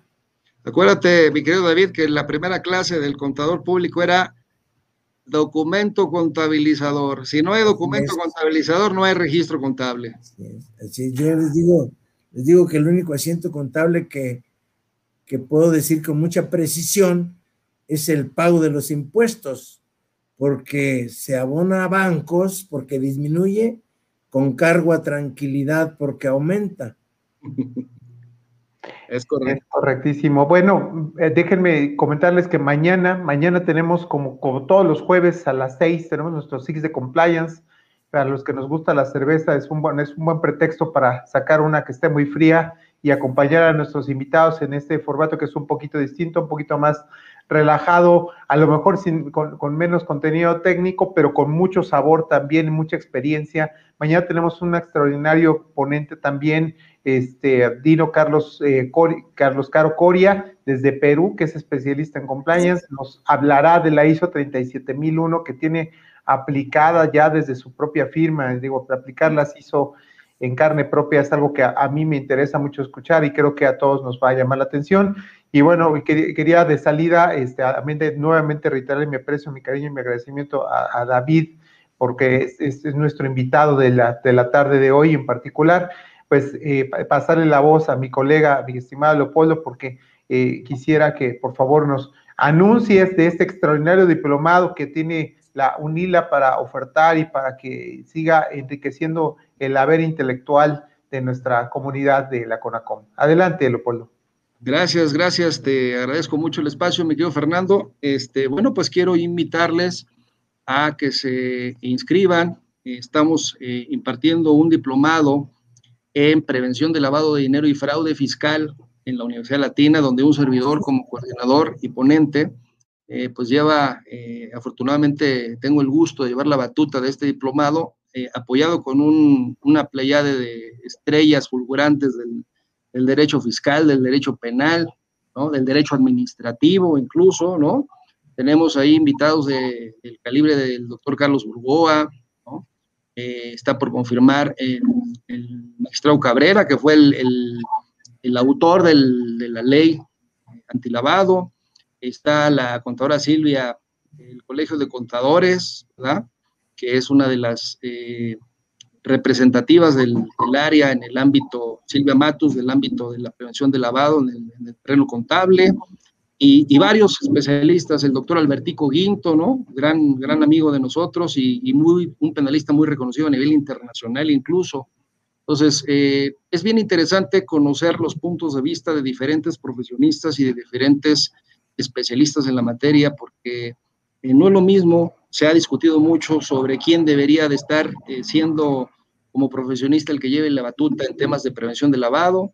Obviamente hay quienes dicen que los contadores, hay quienes dicen que los abogados, hay quienes dicen que los administradores y economistas, eh, pero yo creo que aquí no es eh, quién lleve la batuta, sino que todos tenemos algo interesante que aportar al conocimiento de, los que estén interesados. Este diplomado tiene, un, una, tiene una prolongación de 200 horas, ¿no? En donde prácticamente yo les puedo asegurar que quien lo curse y lo lleve adecuadamente es totalmente en línea. Puede al día siguiente pararse, mi querido David, en el examen de certificación de PLD del colegio y con los ojos cerrados lo va a acreditar sin ningún problema, ¿no? Entonces, eh, recuerden que la certificación, ¿no? En estos terrenos es una necesidad imperiosa. El sistema financiero requiere de mucho oficial de cumplimiento que también tienen eh, su programa de certificación a través de la CNBB abordamos muchos temas desde la perspectiva del sistema financiero, pero también nos enfocamos eh, en términos prácticos a todo lo que son las actividades vulnerables. Pero además el mix y lo hace y que lo hace más interesante es que le damos precisamente ese enfoque de la, de la vinculación y de la combinación que hay entre la eventual posibilidad de cometer un fraude fiscal y que de ahí se abra la puerta para un proceso penal por lavado de dinero, ¿no? Que a final de cuentas, eh, insisto, es lo que en los próximos meses vamos a ver como una constante para aquellos que, como dicen los clásicos, eh, operas o callo, ¿verdad? O pagas impuestos o te iniciamos los procesos penales. Entonces, los invito y obviamente hay un eh, descuento bastante, bastante atractivo para nuestros amigos de Conacom para que se animen y, puedan eh, matricularse, ¿no? Empezamos a finales de marzo, hay tiempo todavía. los datos están en la página institucional de la UNILA, www.unila.edu.mx y por ahí pueden checar el temario, contenidos y extensión del diplomado, que creo que está muy completo. Modestia aparte, nos especializamos en esos. Muchas gracias. mi querido Leopoldo. No, gracias por, por, compartirnos esto, gracias por el descuento. Mencionen que van de parte de Conacom, que son parte de nuestra comunidad para que puedan tener acceso al mismo.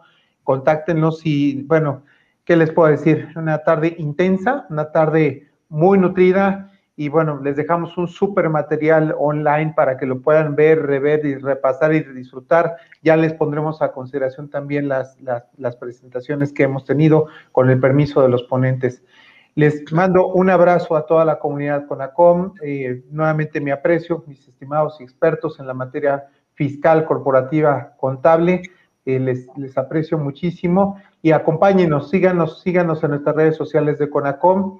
Pero bueno, cuídense, porque en esta época lo que hay que hacer sigue siendo cuidarse. Que gocen de cabal salud, reciban todo mi cariño, que tengan muy buena noche.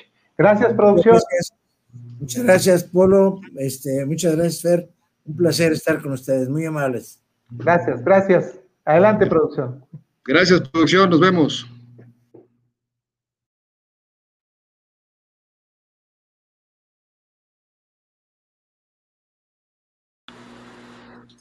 Tal, queridos amigos? Los saluda el maestro Leopoldo Reyes, rector de la Universidad Latina. Los quiero invitar para que se inscriban en el diplomado Prevención del lavado de dinero y fraude fiscal que organiza la Universidad Latina. En este diplomado conoceremos lo que es realmente el lavado de dinero y el fraude fiscal y cómo se vinculan ambos delitos. Vamos a poder entender por qué se tuvo que implementar en nuestro país la Ley Federal para la Prevención e Identificación de Recursos de Procedencia Ilícita. ¿Cómo se vincula esta ley y qué tiene que ver con las 40 recomendaciones del Grupo de Acción Financiera Internacional? ¿Qué tanto México ha cumplido con estas 40 recomendaciones? ¿Qué resultados han arrojado las visitas de evaluación mutua que el personal de este organismo internacional ha practicado en México? ¿Qué pasa con los sujetos obligados de la ley antilavado? ¿Y cuáles son las consecuencias de no cumplir con dicha ley? ¿Qué vínculos llegan a entrelazarse entre el lavado de dinero y la defraudación fiscal? ¿Cuáles son las consecuencias de las reformas penales de los últimos años? ¿Por qué tuvo el gobierno que considerar que el tráfico de comprobantes fiscales o la venta de facturas, como se le llama coloquialmente, se tiene hoy como un crimen que atenta contra la seguridad nacional. ¿Por qué puede llegarse a considerar como crimen organizado aquel que se dedica a la venta de facturas? ¿Qué consecuencias hay en temas de extinción de dominio? ¿Por qué puede perder todo el patrimonio una empresa o un empresario que se ve involucrado en toda esta dinámica de la compraventa de facturas? ¿Sabías, por ejemplo, que en la última evaluación que hizo Gafi en sus visitas a México determinó que el lavado de dinero se debe principalmente a tres delitos. Tráfico de estupefacientes, corrupción y defraudación fiscal. El gobierno está apostando a que con esta nueva reconfiguración de sus políticas criminales de combate a la defraudación fiscal y al lavado de dinero, se pueda incrementar la recaudación de impuestos y se pueda combatir al crimen organizado en el aspecto financiero. Y evidentemente muchas empresas tendrán que reconfigurar los controles hacia el interior, principalmente de aquellas empresas pertenecientes a las actividades vulnerables o como se les conoce en la jerga internacional, actividades profesionales no financieras. Todos estos temas y muchos más serán abordados en este diplomado de prevención de lavado de dinero y fraude fiscal.